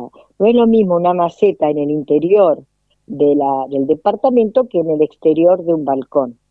¿Por qué? Porque la maceta, si le da el sol, tenemos que saber que esa maceta está recalentada. Se va a recalentar ese suelo, esa tierra, mucho más que, una, que la tierra que está en la maceta, en la planta interior, porque le da el viento, el viento calienta mucho la tierra, además de la planta. Entonces, ojo que las plantas eh, de interior viven, eh, como yo digo, ensardinadas, viven en un contenedor que no que lo que si vos no le das de comer, ella no tiene de dónde tomar los nutrientes, a diferencia de una misma planta en suelo al aire libre. ¿Eso qué significa? Mucha, mucho riego. Mucho compost, no, mucho riego no, mucha materia orgánica. Ocuparse, ah. ocuparse de darle de comer. ¿Por qué? Porque para que una especie funcione, tenemos que invertir y, y darle de comer en aquello que nosotros no vemos.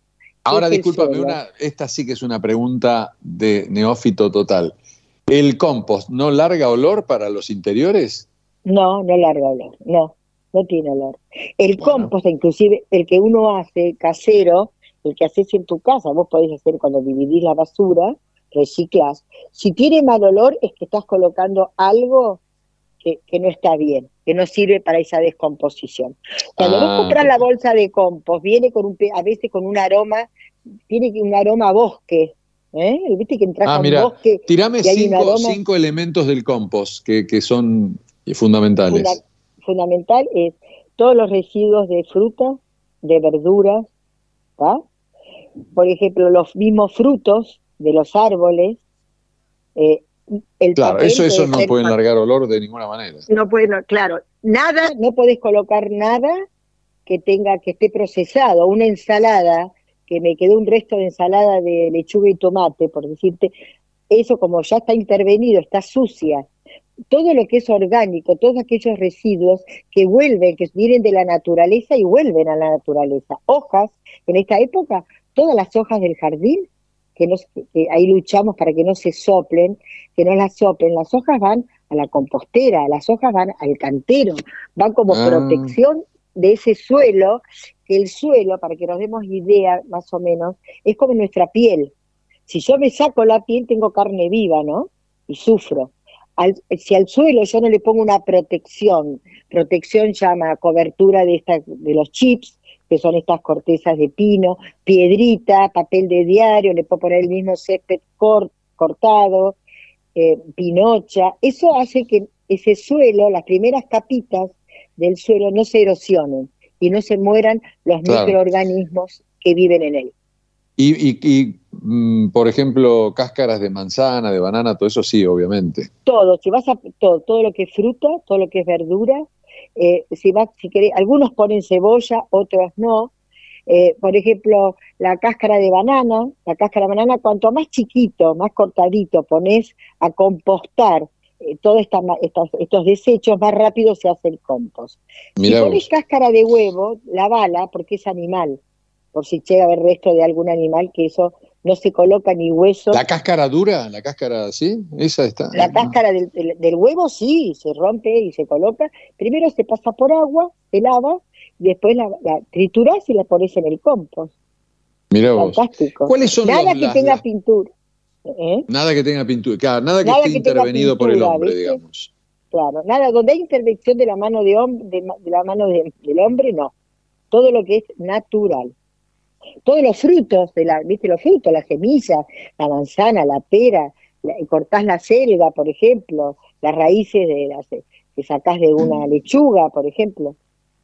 Claro. ¿Cuáles son las, las, a ver, ¿qué, es lo que pide la gente cuando vas a hacer un jardín? Ah, qué, tipo de plantas te pide? ¿Qué, qué, qué, qué flores tenés más, más pedidas? ¿Cuál es el rating en el gusto de la gente de las cosas de jardín?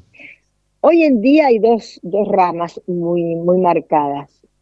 Primero, cuando voy a ver un jardín, eh, te piden algo exquisito, algo que sea diferente al resto de lo que está viendo, que es muy personalizado. Ahí es donde vos entrás a estudiar eh, su vida, su familia, su la decoración, la forma de vida, y le vas a dar un jardín personalizado. Otro rama es que, bueno, quiero algo parecido a lo que tiene mi vecina, por decirte. Porque yo no lo, lo primero que hago es preguntar, ¿quién lo va a mantener ese jardín? ¿Un jardinero que va a ir una vez por semana, al cual vos por ahí ni lo ves? ¿O lo vas a mantener vos? Entonces son dos, dos jardines diferentes. Una cosa es que vos cuides tu jardín, ¿no? Los fines de semana y otra cosa es que lo delegues a otra persona. Eso es un trabajo, cuidar el jardín, ¿no? Total, para eso tenés que estudiar, leer y, sí, y observar. Este profesor que te digo que era muy bueno me decía, vos observá la planta y la planta te dice todo. Y es verdad. Entonces, un jardín ahora funciona muchísimo, están pidiendo muchísimo lo que es tropical, de origen tropical, estas hojas grandes, verdes, acintadas, redondas. ¿Y cómo pasan en el invierno esas, las heladas? Las heladas sufren, los primeros años sufren la helada y después se van haciendo un colchón de protección. Sí, sufre.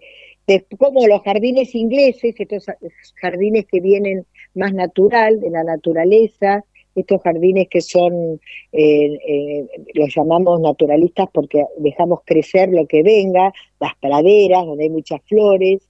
Bueno, esos jardines también tienen su apogeo primavera, verano, otoño y después en invierno bajan.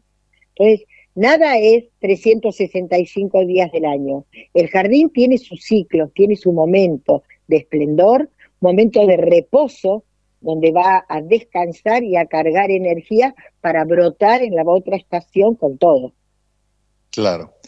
Y la última que te quiero preguntar es, tenés mucha cantidad de seguidores, más de 80 mil en Instagram. ¿Cómo fuiste organizando esa cuenta? ¿Qué te dicen ahí? ¿Qué te preguntan? ¿Qué te consultan?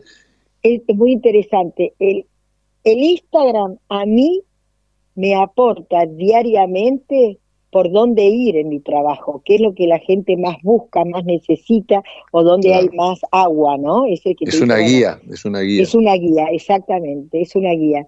Empecé cuando un hijo mío me dijo, mira mamá, tenés que tener Instagram, porque si no vas muerta, y yo no quería saber nada, nada, nada, que ya tenía páginas, ya tenía... tenía razón tu hijo, tenía razón tu hijo. bueno, viste, los chicos, eh, bueno, vos tenés chicos también grandes, yo también, sí, sí. y eso te marcaron, diga mamá, bueno, está bien, hablamos en Instagram que cuando empezó eran solo fotos, ¿te acordás?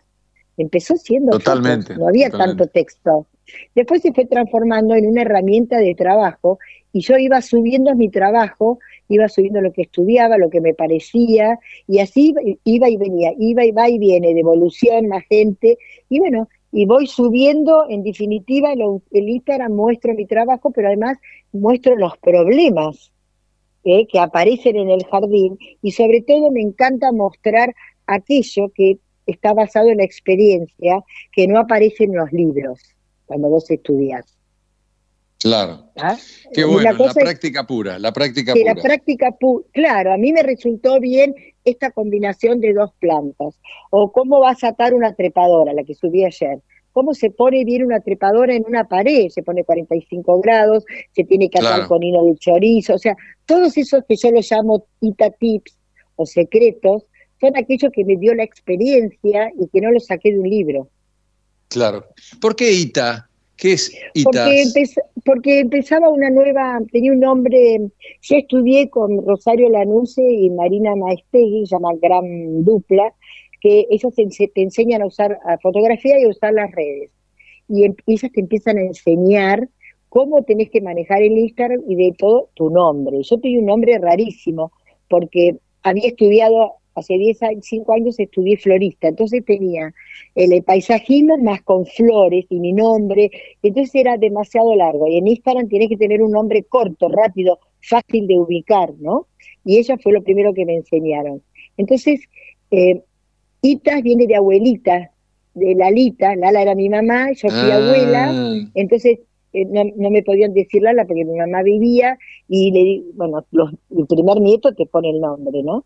Y ahí quedó Itas. Entonces uní dos vidas nuevas, o dos comienzos de vida nueva. Una en el Instagram, que es una herramienta de comunicación nueva para mi generación, y después uní esta situación familiar de ser abuela totalmente nueva. Entonces quedó Itas Flowers con O, porque ya había registrado una Flowers con A, y mis nietos me dicen Itas, mis hijos me dicen Itas, mis amigos me dicen Itas, mis parientes me dicen Itas. Ya nadie me llama María Laura, mirá.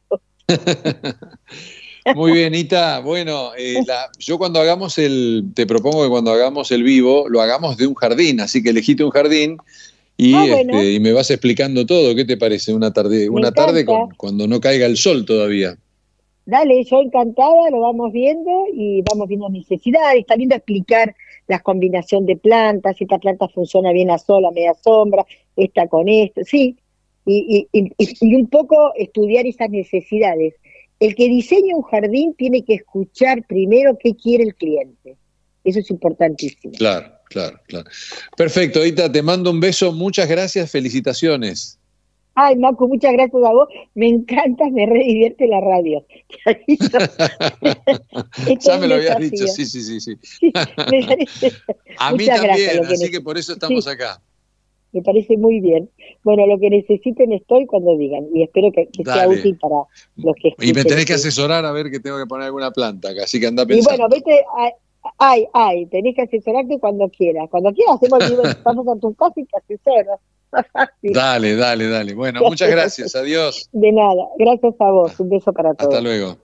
bueno, si estás en Instagram, Itas Flowers con O es María Laura Basterrica, Ita Basterrica. Tenemos comerciales y volvemos con las dos últimas notas. Fabio Nachman, nuestra salud digestiva, el doctor Nachman, eh, gastroenterólogo, y Luli Russo, nutricionista. Mucho que ver las dos notas. Ya volvemos. Ecomedios.com AM1220. Estamos con vos. Estamos en vos. Descarga gratis de tu celular la aplicación Ecomedios. Podés escucharnos en vivo, informarte con las últimas noticias y entrevistas en audio y video. Búscala y bajate la aplicación Ecomedios. Podés vernos en vivo en ecomedios.com. Ecomedios.com. Contenidos audiovisuales. Conectate con nosotros. Línea directa 4-325-1220. Mejoramos la vida de los argentinos. DESA. Energía que transforma. ¿Necesitas más concentración y memoria? Empezá con Vago Más activamente, un nuevo suplemento vitamínico que te ayuda a potenciar tu rendimiento mental, con ingredientes naturales que ayudan a tu memoria, mantiene tus niveles de concentración y mejoran tu capacidad de aprendizaje. Vago Más, más vos. 28. 34. 58. 73. No importa si tenés 18 o 70 años, vos también podés terminar la secundaria de forma virtual y desde cualquier lugar del país. Con educación hay futuro. Conoce más en buenosaires.gov.ar barra Terminal Secundaria. Buenos Aires Ciudad. Sábanas acolchados frazadas Casablanca, con la calidad que nos caracteriza. Casablanca es parte de tu vida. Seguinos en Instagram en casablanca.oficial o podés mirar todos nuestros productos en www.casablancablanquería.com.ar. Hoy podemos decir orgullosos que en Vicente López tenemos las escuelas municipales más modernas y tecnológicas de Argentina. No para ganarle a nadie, para que ganen los chicos.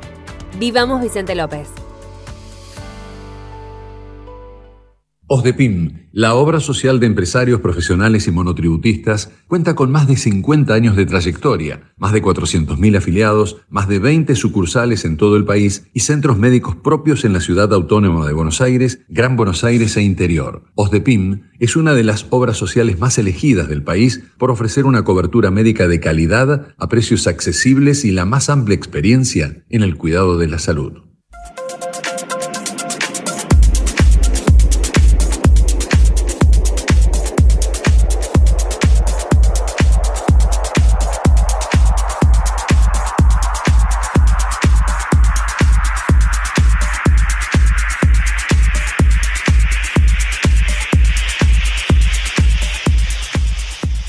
Bueno, está en línea el doctor Fabio Nachman, que escribió Nuestra Salud Digestiva y aparte, aparte de saludar a... Perdón, no sé si me estaban escuchando. Aparte de saludar a Fabio Nachman, el doctor Nachman que está en línea, quiero decir que tiene un Instagram, pero que está impresionante. Hola Fabio, ¿cómo andas? Soy Macu. ¿Cómo estás, Macu? Tanto tiempo.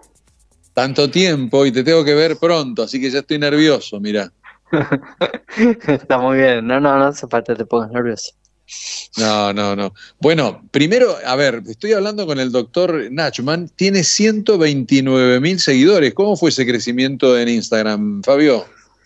Bueno, la, verdad que empecé en pandemia, nunca tuve red social y me, convenció Virbus Nelly para hacer un, vivo con ella y me gustó la, divulgación y bueno, de a poco vi que la cuenta fue, fue subiendo y es algo que, que disfruto, ¿no? Obviamente que es paralelo a mi trabajo, que me lleva mucho tiempo, así que trato de ver cómo lo voy administrando, pero la verdad que fue creciendo enormemente la cuenta.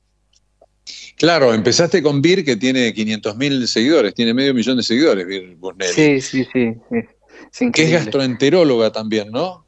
no, ella, ella es ¿Qué especialidad tiene? Ella es endocrinóloga y se dedica ah, mucho a lo que es tiroides y sobrepeso. Sí, totalmente. Bueno, hice algún vivo con ella y la verdad que nos vieron un montón, un montón de, gente. Bueno, eh, el, Nuestra Salud Digestiva, tu libro, ¿es el primero o ya tenés otros libros? No, no, es mi primer libro. contanos, lo presentaste acá en la feria, ¿no? Sí, sí, estuvimos en la feria. El, libro lo escribimos eh, junto con el doctor José María Sanguinetti él, eh, él, es nieto de un autor de un libro importante del que estudian todos los médicos acá en Buenos Aires, que es el libro Sanguinetti, que es de fisiología. Él fue compañero mío toda la carrera y gran parte de la especialidad también, ahora está viviendo en Salta.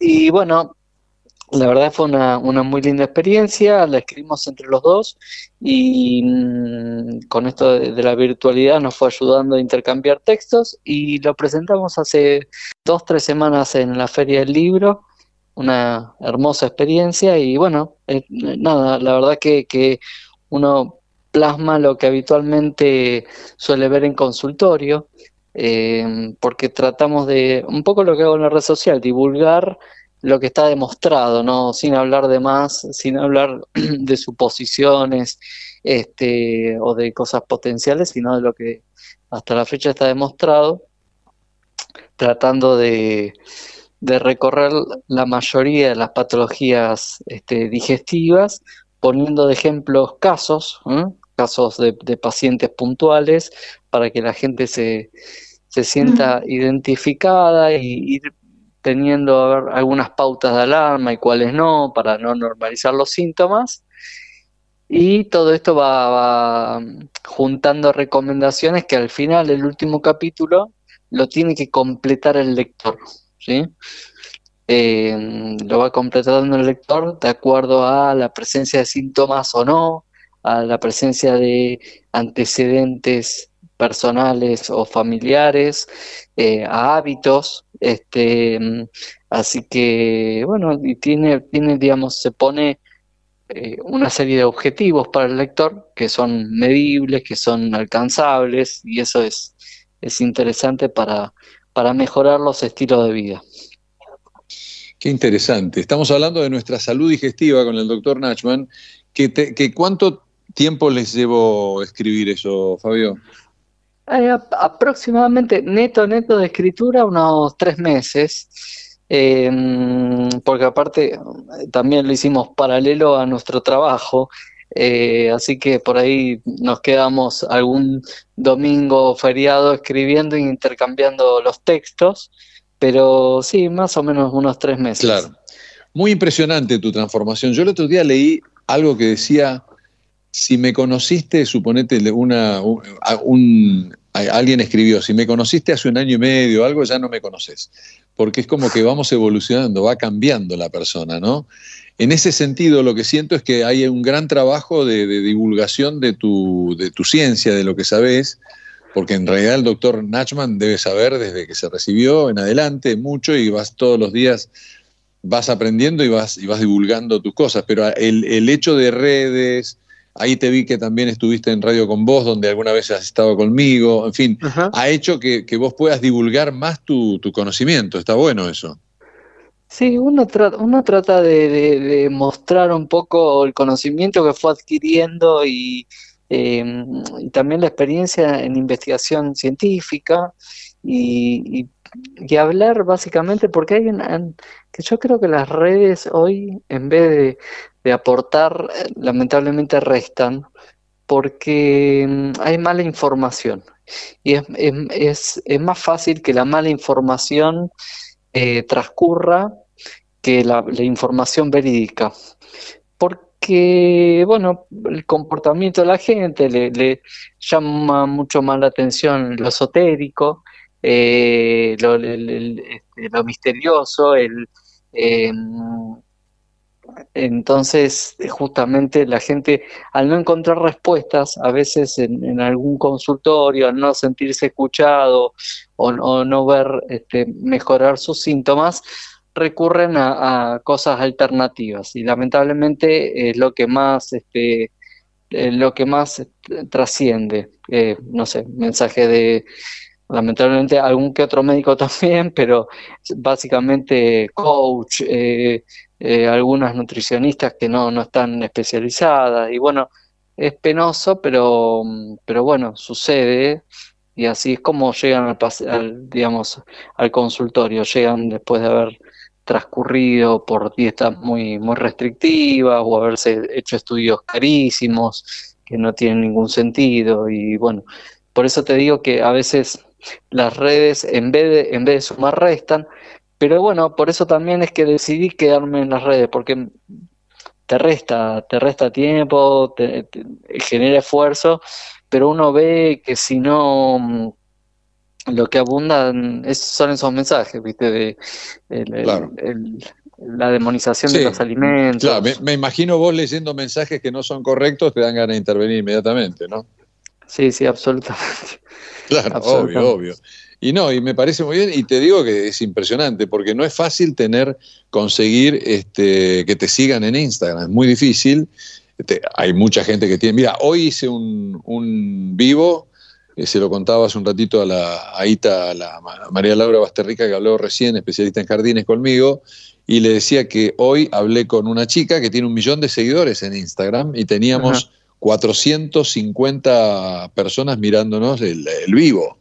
O sea, con lo cual esa chica, si no hubiera tenido su Instagram, tenía un millón de personas menos que estaban en contacto con lo que ella sabe.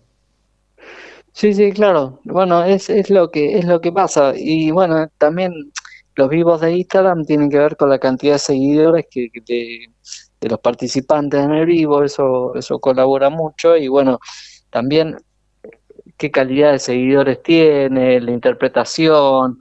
Eh, y otra cosa importante es, eh, hay una gran polaridad, porque no solo uno lo ve en, en la política, se ve en todo, hay una polaridad enorme en el cual no, no hay puntos medios eh, o sos keto o, o, sos este, antigluten, o sos, pero aparte a nadie se le ocurra dar un mensaje contrario porque te saltan a morderte la yugular. Sí, totalmente. Hay mucha, mucha polarización. Ya están los haters también, ¿no? Que, están viviendo de esos también y tienen intereses en el medio. Te quiero hacer esta pregunta, no tenemos mucho tiempo más, pero te quiero hacer esta pregunta. ¿Cuál es de las consultas las más frecuentes que haces ahí? Te vi que estabas hablando sobre celiaquía también. Em, ¿Y cuáles son las consultas que te hace la gente o las problemáticas digestivas o de, la, gastroenterología que, más ves? Una de, mis principales experticias, aparte de la endoscopía, que que me gusta, pero trato de no, no, ahuyentar tanto a la gente con la endoscopía, es la enfermedad celíaca. Eso es algo que a mí me, apasiona mucho y tuve mucha formación en eso.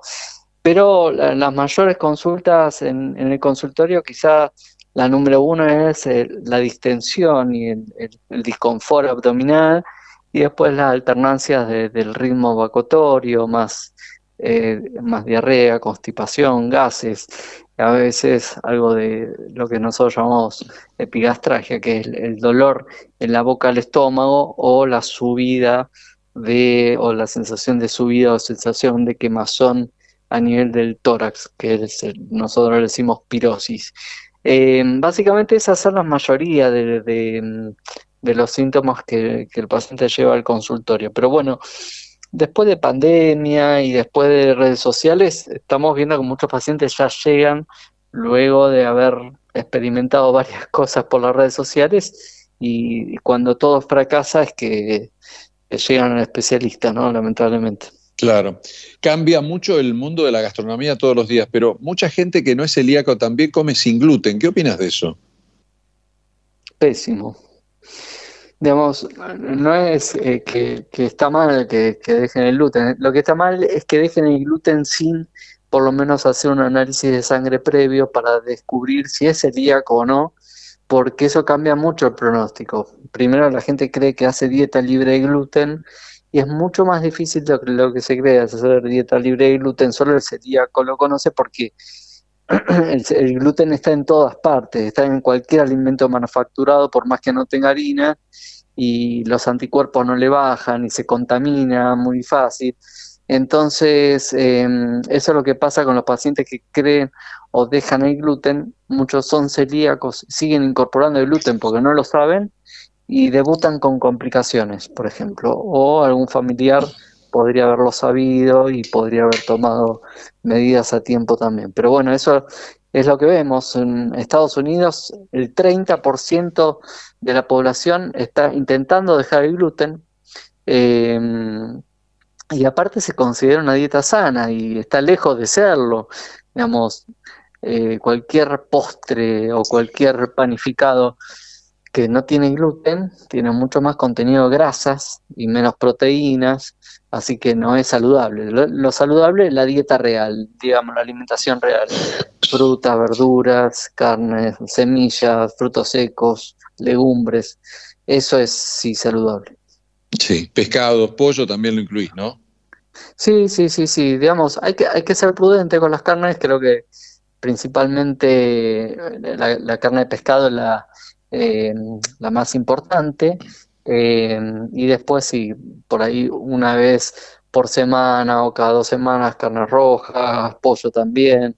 Pero debería primar la, la carne de pescado. Bueno, ahora en, en, un ratito voy a subir un reel donde hablo de el patrón dietario mediterráneo, que es lo que tiene lo que está demostrado que, que sí, que qué bueno, lo voy a leer entonces. Mejora, mejora la, longevidad y la calidad de vida. ¿Mm? Perfecto, Fabio. ¿Algo más? No, no. Bueno, nada, el libro me parece este es interesante, es llevadero, es ameno. Eh, yo voy a ver cómo hago para hacerte llegar una copia si te entusiasma. Pero ahora, ahora, después este, o yo mismo o, mi productor te pasa la dirección. Pero se trata de nuestra salud digestiva del doctor Fabio.Nachman, y digo Fabio.Nachman porque es su dirección en, Instagram de Fabio Nachman. Seguís en el hospital, perdón, en el Favaloro, ¿verdad? Sí, sí, sí, sí, sí, así es. Firme ahí, firme. Firme, sí. Es mi hijo. Fabio, eh, claro, bueno, eh, bueno, es el servicio de gastroenterología donde estás vos. Si cualquier cosa que te quieran consultar es fabio.nachman eh, en Instagram, así que te agradezco la conversación, Fabio. Por favor, falta más y gracias a vos por el llamado. Un placer, un abrazo fuerte, gracias. Un gusto, gracias. Igualmente. Fabio Nachman, que escribió Nuestra Salud Digestiva. bueno, ahora vamos a ver y a conversar con Luli Russo, que es nutricionista. Vamos a hablar de temas muy, pero muy parecidos a los que hablamos recién con el doctor Fabio Nachman. Voy a hablar con Luli Russo, nutricionista. Nutri, me encanta lo que haces. ¿Cómo andas, Luli? Muy bien, Marco, muchas gracias por la invitación.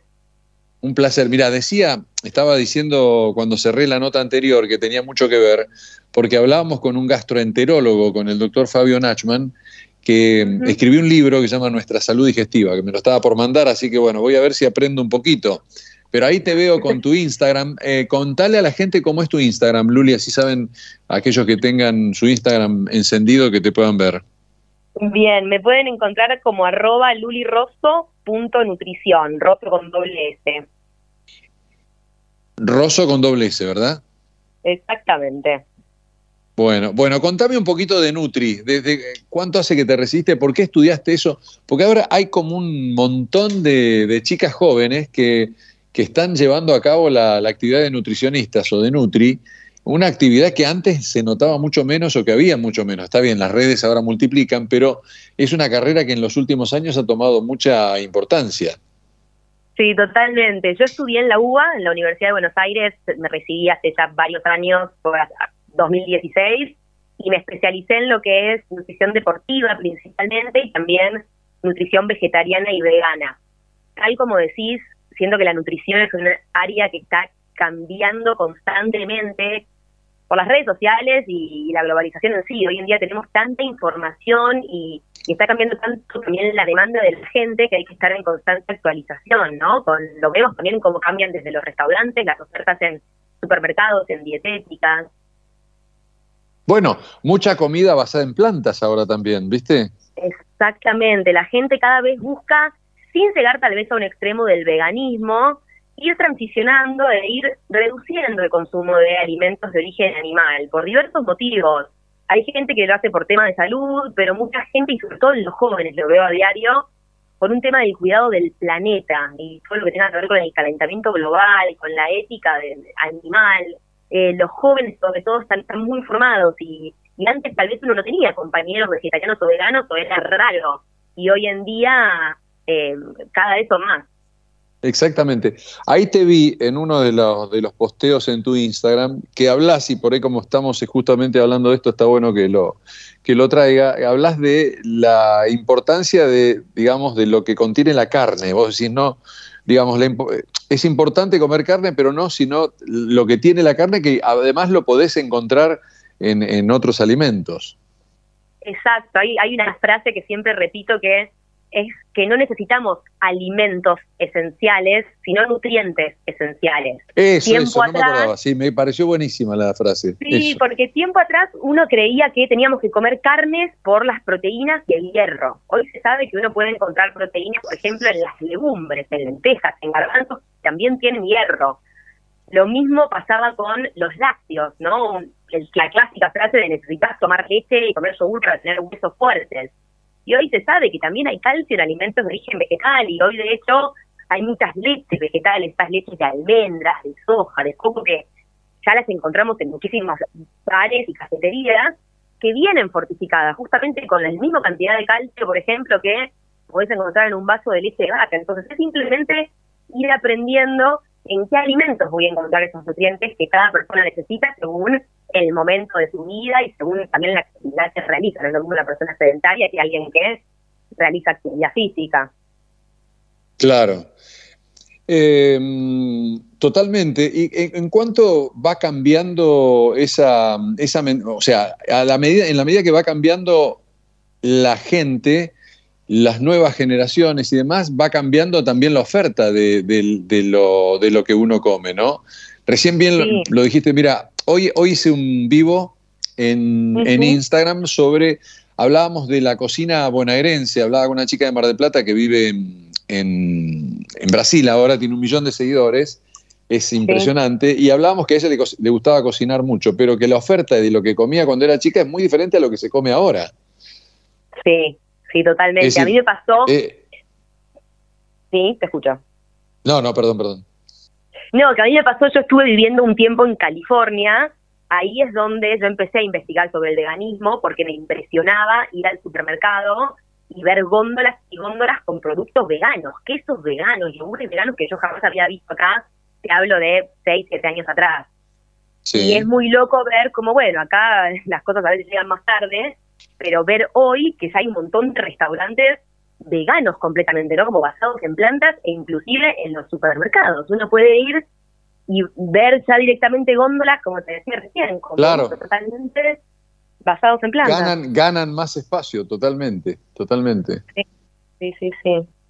¿Qué, ¿Qué opinás sobre, hace un rato hablaste sobre leches vegetales, ¿Qué, ¿cuál es tu opinión sobre la, leche animal, por ejemplo, Luli? Depende desde donde uno lo quiera ver. Si hablamos de la producción hoy en día, ya no es la leche que tiempo atrás nuestros abuelos consumían, que venía ordeñada directo de la vaca, ¿no? Que tiene el producto fresco.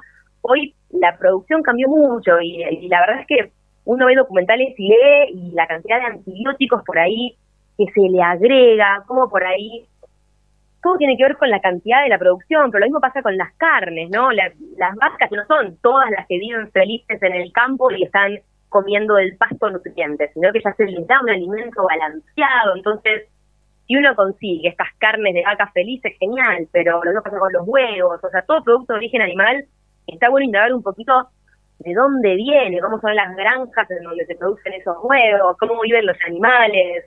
Eh, yo lo que veo mucho hoy en día es que a la gente le está cayendo cada vez peor, eh, tanto la leche como productos lácteos. Hay mucha intolerancia a la lactosa. Gente que siente inflamación, gases, dolores estomacales, eh, y que al reducir el consumo de lácteos, también pasa con el acné, eh, ven, ven, mejorías. Entonces vienen, vienen a la consulta preguntando qué pueden hacer al dejar los lácteos, porque está miedo a que me falte el calcio, que me falte la vitamina D, bueno, eso para eso tiene mucho que ver con, lo que nos decían antes, es decir, la carne, o sea, la comida antes era carne, pastas, eh, bueno, empanadas, pizzas, o sea, había, había toda una cultura y los chicos tenían que tomar leche. Y ahora, sin embargo, está este tema de la leche y que llegan las leches vegetales, tanto que, por ejemplo, la Serenísima hace leches vegetales ahora, ¿no? O sea, que se perdió un gran mercado de leche animal y se van adaptando, como decías vos recién, a lo que pide la gente. La gente consume menos lácteos pide reemplazos vegetales, bueno, se adaptan a, poder vender, que es lo que al final buscan. Lo bueno es que están apareciendo, como te decía recién, leches vegetales que buscan tener los nutrientes que tiene la leche de gata, o sea, con el mismo calcio, con la misma vitamina D, con la misma proteína. Entonces, uno puede elegir. Está buenísimo que haya tanta variedad, la verdad te dedicabas y te debes estar dedicando también, pero ahora con muchas otras cosas, nos contaste a la nutrición deportiva. ¿Qué significa ese? ¿Qué, cómo cambió en ese sentido la nutrición deportiva también? Yo atiendo tanto a personas que entrenan desde, no sé, dos, tres veces por semana porque quieren mantenerse saludables, hasta por ahí ya deportistas más profesionales. Eh, se tomó bastante conciencia, siento yo, por, por, por la importancia como ¿no? un pilar básico de la salud, tanto la alimentación como el movimiento. Eh, creo que, sobre todo en la pandemia, muchos se dieron cuenta que al estar quietos en sus casas, eh, el aumento de peso era como incontrolable. aparte se tomaba mucho alcohol y veo que también sos muy deportista, corres carreras. Sí, sí, corro, eh, surfeo, cuando me puedo escapar a la playa, hago crossfit, la verdad soy, soy muy muy adicta. Muy deportista, claro, claro. Me doy cuenta de lo bien que me hace, ¿no? Como la terapia, la desconexión mental y mm, desde cómo uno descansa, cómo, cómo cambia el humor, digo, está demostradísimo. ¿Vas al gimnasio también? ¿Vas al gimnasio también? Sí, sí, levanto pesas, también me encanta. Un poco de sí, todo. A mí, a, mí también. Vos sabés que cuando voy y no tengo ganas, digo, este es mi trabajo, tengo que ir porque es mi trabajo. Y, y la gente que sabe que voy siempre, me, admira muchísimo. dije, no me admires, hacelo. O sea, es como, viste, decir, bueno, me quedo tirado acá o me quedo trabajando, me quedo haciendo esto. Si es que puedo, hay que hacer el esfuerzo. ¿Vos qué opinas en ese sentido? Estoy totalmente de acuerdo. a, mí, me dicen lo mismo. Me, me dicen, ¿cómo, cómo, tenés motivación siempre para ir al gimnasio? ¿Cómo haces? Yo no disfruto siempre de salir a correr ni de estar levantando las pesas, pero me hace tan bien, como vos decís, es es una obligación, así como uno tiene que estar trabajando de tal a tal hora, yo digo, yo tengo que moverme por lo menos tres, cuatro días de la semana. Y lo hago por el post, ¿no? ¿Cómo sale uno cuando cumplió con uno Qué lindo, sí, divino. Cuando te, te, duchás y salís, es como que te sentís un atleta logrado. Excelente, renovado, es como ya cumplí, ya, ya, hice la velocidad del día. Totalmente. ¿Y cómo cambió esa? Porque, por ejemplo, ¿qué come un atleta profesional de diferente a un atleta de tres días por semana, una persona que se mueve con cierta continuidad, pero que no es de elite?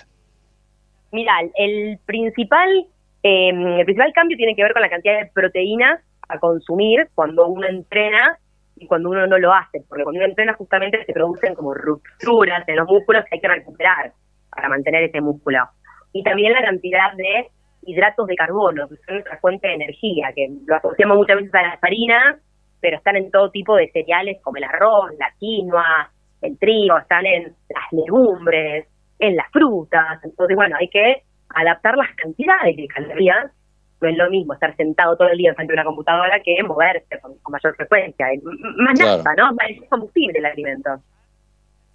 Totalmente, totalmente. Luli, bueno, eh, te felicito. También cocinás, ¿no? Porque estoy viendo acá en tu Instagram que, por ejemplo, estás haciendo un porridge de avena. ¿Qué es eso? eso es, una receta muy copada para ahora, para el invierno. Es una avena cocida en un ollita, es rapidísimo y uno le puede poner lo que quiere, le puede poner frutas, canela, frutos secos, eh, muy energético, la verdad. En pandemia me la pasé cocinando, estaba tan aburrida que, bueno, subía recetas todos los días y me gusta poder motivar a la gente. Yo hago recetas vegetarianas justamente para desmitificar que comer saludable y sin carne es aburrido. Entonces, bueno, me gusta darle idea a la gente a través de platos coloridos y recetas fáciles. A mí no me gusta mucho cocinar, pero bueno, hay que Claro. ¿Y qué sos, sos, vegetariana? Contame un poquito de tu vida. ¿Dónde vivís? ¿Qué, qué, cómo, ¿Cómo pasa un día tuyo? ¿Atendés en, ¿Tenés un consultorio? ¿Atendés en forma virtual? ¿Cómo es lo tuyo? Sí, mira, estoy actualmente viviendo parte en Argentina y parte en Costa Rica cuando me puedo escapar a surfear, así que haciendo ah. tanto presencial como online, lo que nos dejó la pandemia de positivo, y, y armo planes de alimentación virtuales para todas partes del mundo. Pero mirá vos, el otro día hicimos una, una charla justamente con Loli Lanuse, ¿la conoces? Sí, sí, genial surf. De, de Chapadmalal y, surf, y surfista también, mirá vos. ¿qué, ¿Y qué, qué, tiene Costa Rica, aparte de tener unas olas buenísimas? Pero contame un poco la vida en Costa Rica para los surfistas. Y es la pura vida, em, la naturaleza. Eh, yo donde voy siempre que es Santa Teresa es pura selva, el agua es calentita, que es lo que no tenemos acá en la costa. Uno surfea en bikini mientras estaba bronceando y mirando las palmeras en la playa. Es como un lugar muy paradisíaco. Y eh, la alimentación es muy saludable. el sabor de la fruta, como en todo Centroamérica. El sabor de la naná, de la papaya, maracuyá, esas frutas tropicales tan deliciosas. Mirá vos. ¿Y cuántos años hace que vas a, a surfear ahí? hace como ya seis o siete, me, me, una adicta al surf, es un deporte tan, tan, tan, tan, desafiante y, es una, te una película, la verdad, cuando se mete en el mar. Qué increíble. La última pregunta a la Nutri. Eh, haceme, digamos, las comidas más saludables de arriba hacia abajo para, para implementarlas durante el día de las personas. Mira, tal vez más que por ahí comida, yo diría alimentos. Mi principal recomendación es traten de consumir más alimentos de origen vegetal. La idea es que uno base su alimentación en vegetales y frutas principalmente. La recomendación general suele ser que haya verduras tanto en almuerzo como en cena y tratar de comer al menos dos o tres frutas por día, que muchas veces uno no come ni una fruta diaria. Es terrible lo que pasa acá, y más cuando hace frío que puede estar más y que traten de consumir más, más legumbre, más lentejas, garbanzos, cereales integrales, tratar de, yo siempre digo, abrir más cáscaras y menos paquetes, ¿no? Como salir de, de, todo el envase que compramos en el súper e ir más a dietética y más a lo real. Cuanto menos ingredientes tenga un producto y cuanto más reconozcamos esos ingredientes, más real es lo que estamos consumiendo y más beneficio nos va a dar. O sea, todo lo que sea, lo que, lo, que esté envuelto, digamos, tratar de, evitarlo más. Me, gustaría ahondar un poquito, pensé que tenía menos minutos, pero tengo unos minutos más. Me gustaría un poquito ahondar en esa, en esa eh, alimentación saludable, ¿no? De, frutas, de verduras, en esa experiencia que vos tenés de, que te dio la pandemia de, cocinar y todo lo demás, que nos tires así tips Em, fáciles, porque hay mucha gente que por ahí no, no, sabe cocinar, pero bueno, que por ahí puede ir aprendiendo y haciéndolos estas, estas recetas que vos tenés o estas, em, estos alimentos que vos haces, estas comidas que vos haces que son saludables. Sí, clave tratar de, consumir vegetales de formas diferentes. A veces uno cree que hay que comer, hay que vivir a lechuga, ¿no? Como una ensalada de lechuga y tomate todos los días, cuando hay un millón de verduras que se pueden consumir en sopas, en wok, simplemente con un poquito de aceite en una sartén y saltar, qué sé yo, ajo, cebolla, gorrón, berenjena, brócoli, buscar un arcoíris de, de colores y no quedarte en uno o dos vegetales nada más, es obvio que se vuelve aburrido. Y las proteínas, ya sea que uno quiera consumir de origen animal o vegetal, eh, que estén en cada comida porque son las que nos dan saciedad, son las que nos llenan los alimentos fuentes de proteína. Si van a consumir carnes, busquen los cortes más bajos en grasa y traten por ahí de priorizar más pescado, más pollo por ahí que carne roja, que suele tener más grasa y por ahí un mayor contenido de colesterol. Y bueno, el huevo, un alimento muy versátil, ¿no? Tanto en omelets, en tortillas, huevos duros, en panqueques a la mañana, huevo revuelto arriba de una tostada. Son, las proteínas nos dan mucha saciedad. Y después de origen vegetal, como te decía antes, lo que es el mundo de las legumbres. Eh, se consume mucho tofu, por ejemplo, en lo que es alimentación vegetariana o vegana, en reemplazo de, las carnes, que es un, es un fermento de soja, que aparte tiene mucho calcio. Es un mundo, rico. mundo tofu es rico, es rico, sí, es rico y, reemplaza a la carne, ¿no? Sí, sí, se, puede usar justamente como en cubitos, como si fuera un pollo en un wok, eh, se puede hacer a la plancha. Es, es cuestión de ir incursionando, como te digo, y tal vez salir un poco del súper e ir más a la dietética, que se vuelve por ahí un mundo un mundo nuevo, salir de, los platos clásicos. Totalmente. ¿Qué opinas de las de las pastas? He comido dos o tres veces pastas de tallarines de arroz y son riquísimos. Te diría que si, si me la camuflas un poquito con la salsa de tomate y todo, ni te das cuenta. Sí, y de hecho hay pastas de harinas de legumbres ahora también, de lentejas, de arvejas, que son más proteicas y es una forma también diferente de incorporar legumbres y que no sea tan aburrido por ahí. Ah, eh, lo que hay que buscar en las pastas, sí, sí, sí, buen dato, que las pastas sean integrales. La mayor parte de lo que encontramos en el súper muchas veces es la harina enriquecida, que es harina blanca, que no tiene fibra y tiene menos vitaminas y minerales. Entonces buscarlo integral, que es lo que tiene el grano entero, con su cáscara y, mayor contenido vitamínico y mineral. Ahí, ahí sería la diferencia entre lo que es harina refinada o harina integral. Lo mismo en el pan, pan blanco versus pan integral. Te iba a preguntar eso, ¿qué, qué opinión de, tenés del pan? ¿Qué, qué, qué, mm, qué sugerencia? Está, está muy demonizado eh, el pan, ¿no? Y las harinas. Muchas veces vienen al consultorio y me dicen, yo como saludable porque dejé las harinas. Y no hay que dejar las harinas. Hay que aprender a elegirlas. Esto que decís vos, de repente probar una pasta de, arroz diferente, de otro cereal que el trigo, probar esas pastas de legumbres, el pan, todo depende de las cantidades. No es lo mismo comerse tal vez una o dos rodajas que comerse cinco o seis rodajas en un desayuno de tienda. Lo que uno necesite, pero siempre prioricen lo que es integral si van a buscar productos de harina. Increíble, Luli, te agradezco, me encantó hablar con vos, sabes un montón y aparte una otra cosa que es muy importante que, que te cuidás y es decir que lo haces vos primero con vos y después con la, lo, se lo enseñas a la gente. Eso es que me parece importantísimo. Si uno va a estar dando sugerencias, uno tiene que predicar con el ejemplo, si no, ¿quién no Bueno, es que yo creo que es, pero, pero, eh, pero es algo más moderno esto que, esto que hablamos, ¿eh? porque por ejemplo ahora veo que muchos médicos y demás trabajan y hacen hincapié en la prevención. Antes el médico llegaba cuando estabas enfermo. El médico ese no hacía prevención, por lo menos no lo hacía en forma, bueno, ahora las redes y demás está mucho más expandido, eh, eh, expuesto a la gente, pero, pero digamos, eh, la prevención me parece mortal ahora, me parece muy buena. Tal como decís, Macu, antes era cuestión de dar un fármaco cuando ya había una patología, ¿no? Trataban ya el síntoma y ahora se busca no llegar a necesitar ese fármaco. claro alimentarse saludable, entrenar, descansar, el manejo del estrés, ¿no? A través de yoga, meditación, es como que está cambiando mucho la, la conciencia por, por cuidar nuestra salud, me parece, por suerte. Totalmente. El otro día hablaba con Lucas eh, Batilana, se llama, es, deportólogo y es cardiólogo, y el tipo es también una especie de nutricionista y, atiende a su gente antes de que tengan el problema cardiológico. O sea, les dice, les, les habla sobre prevención y les da el ejemplo, porque él entrena a la par.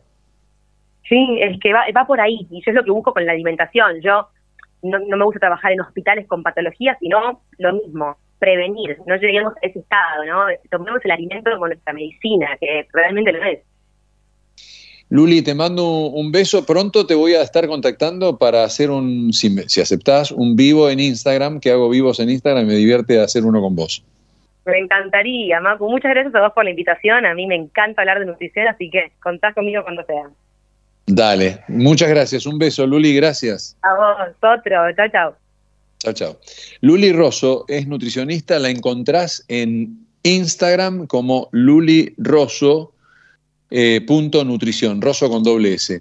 Bueno, nos estamos yendo gracias a Javier Martínez, Gracias a Gonza Benítez Cruz en la producción, a Javier en la operación técnica, a todos ustedes. Nos encontramos el próximo sábado acá en Ecomedios a las 13 horas. Saludos y muchas gracias.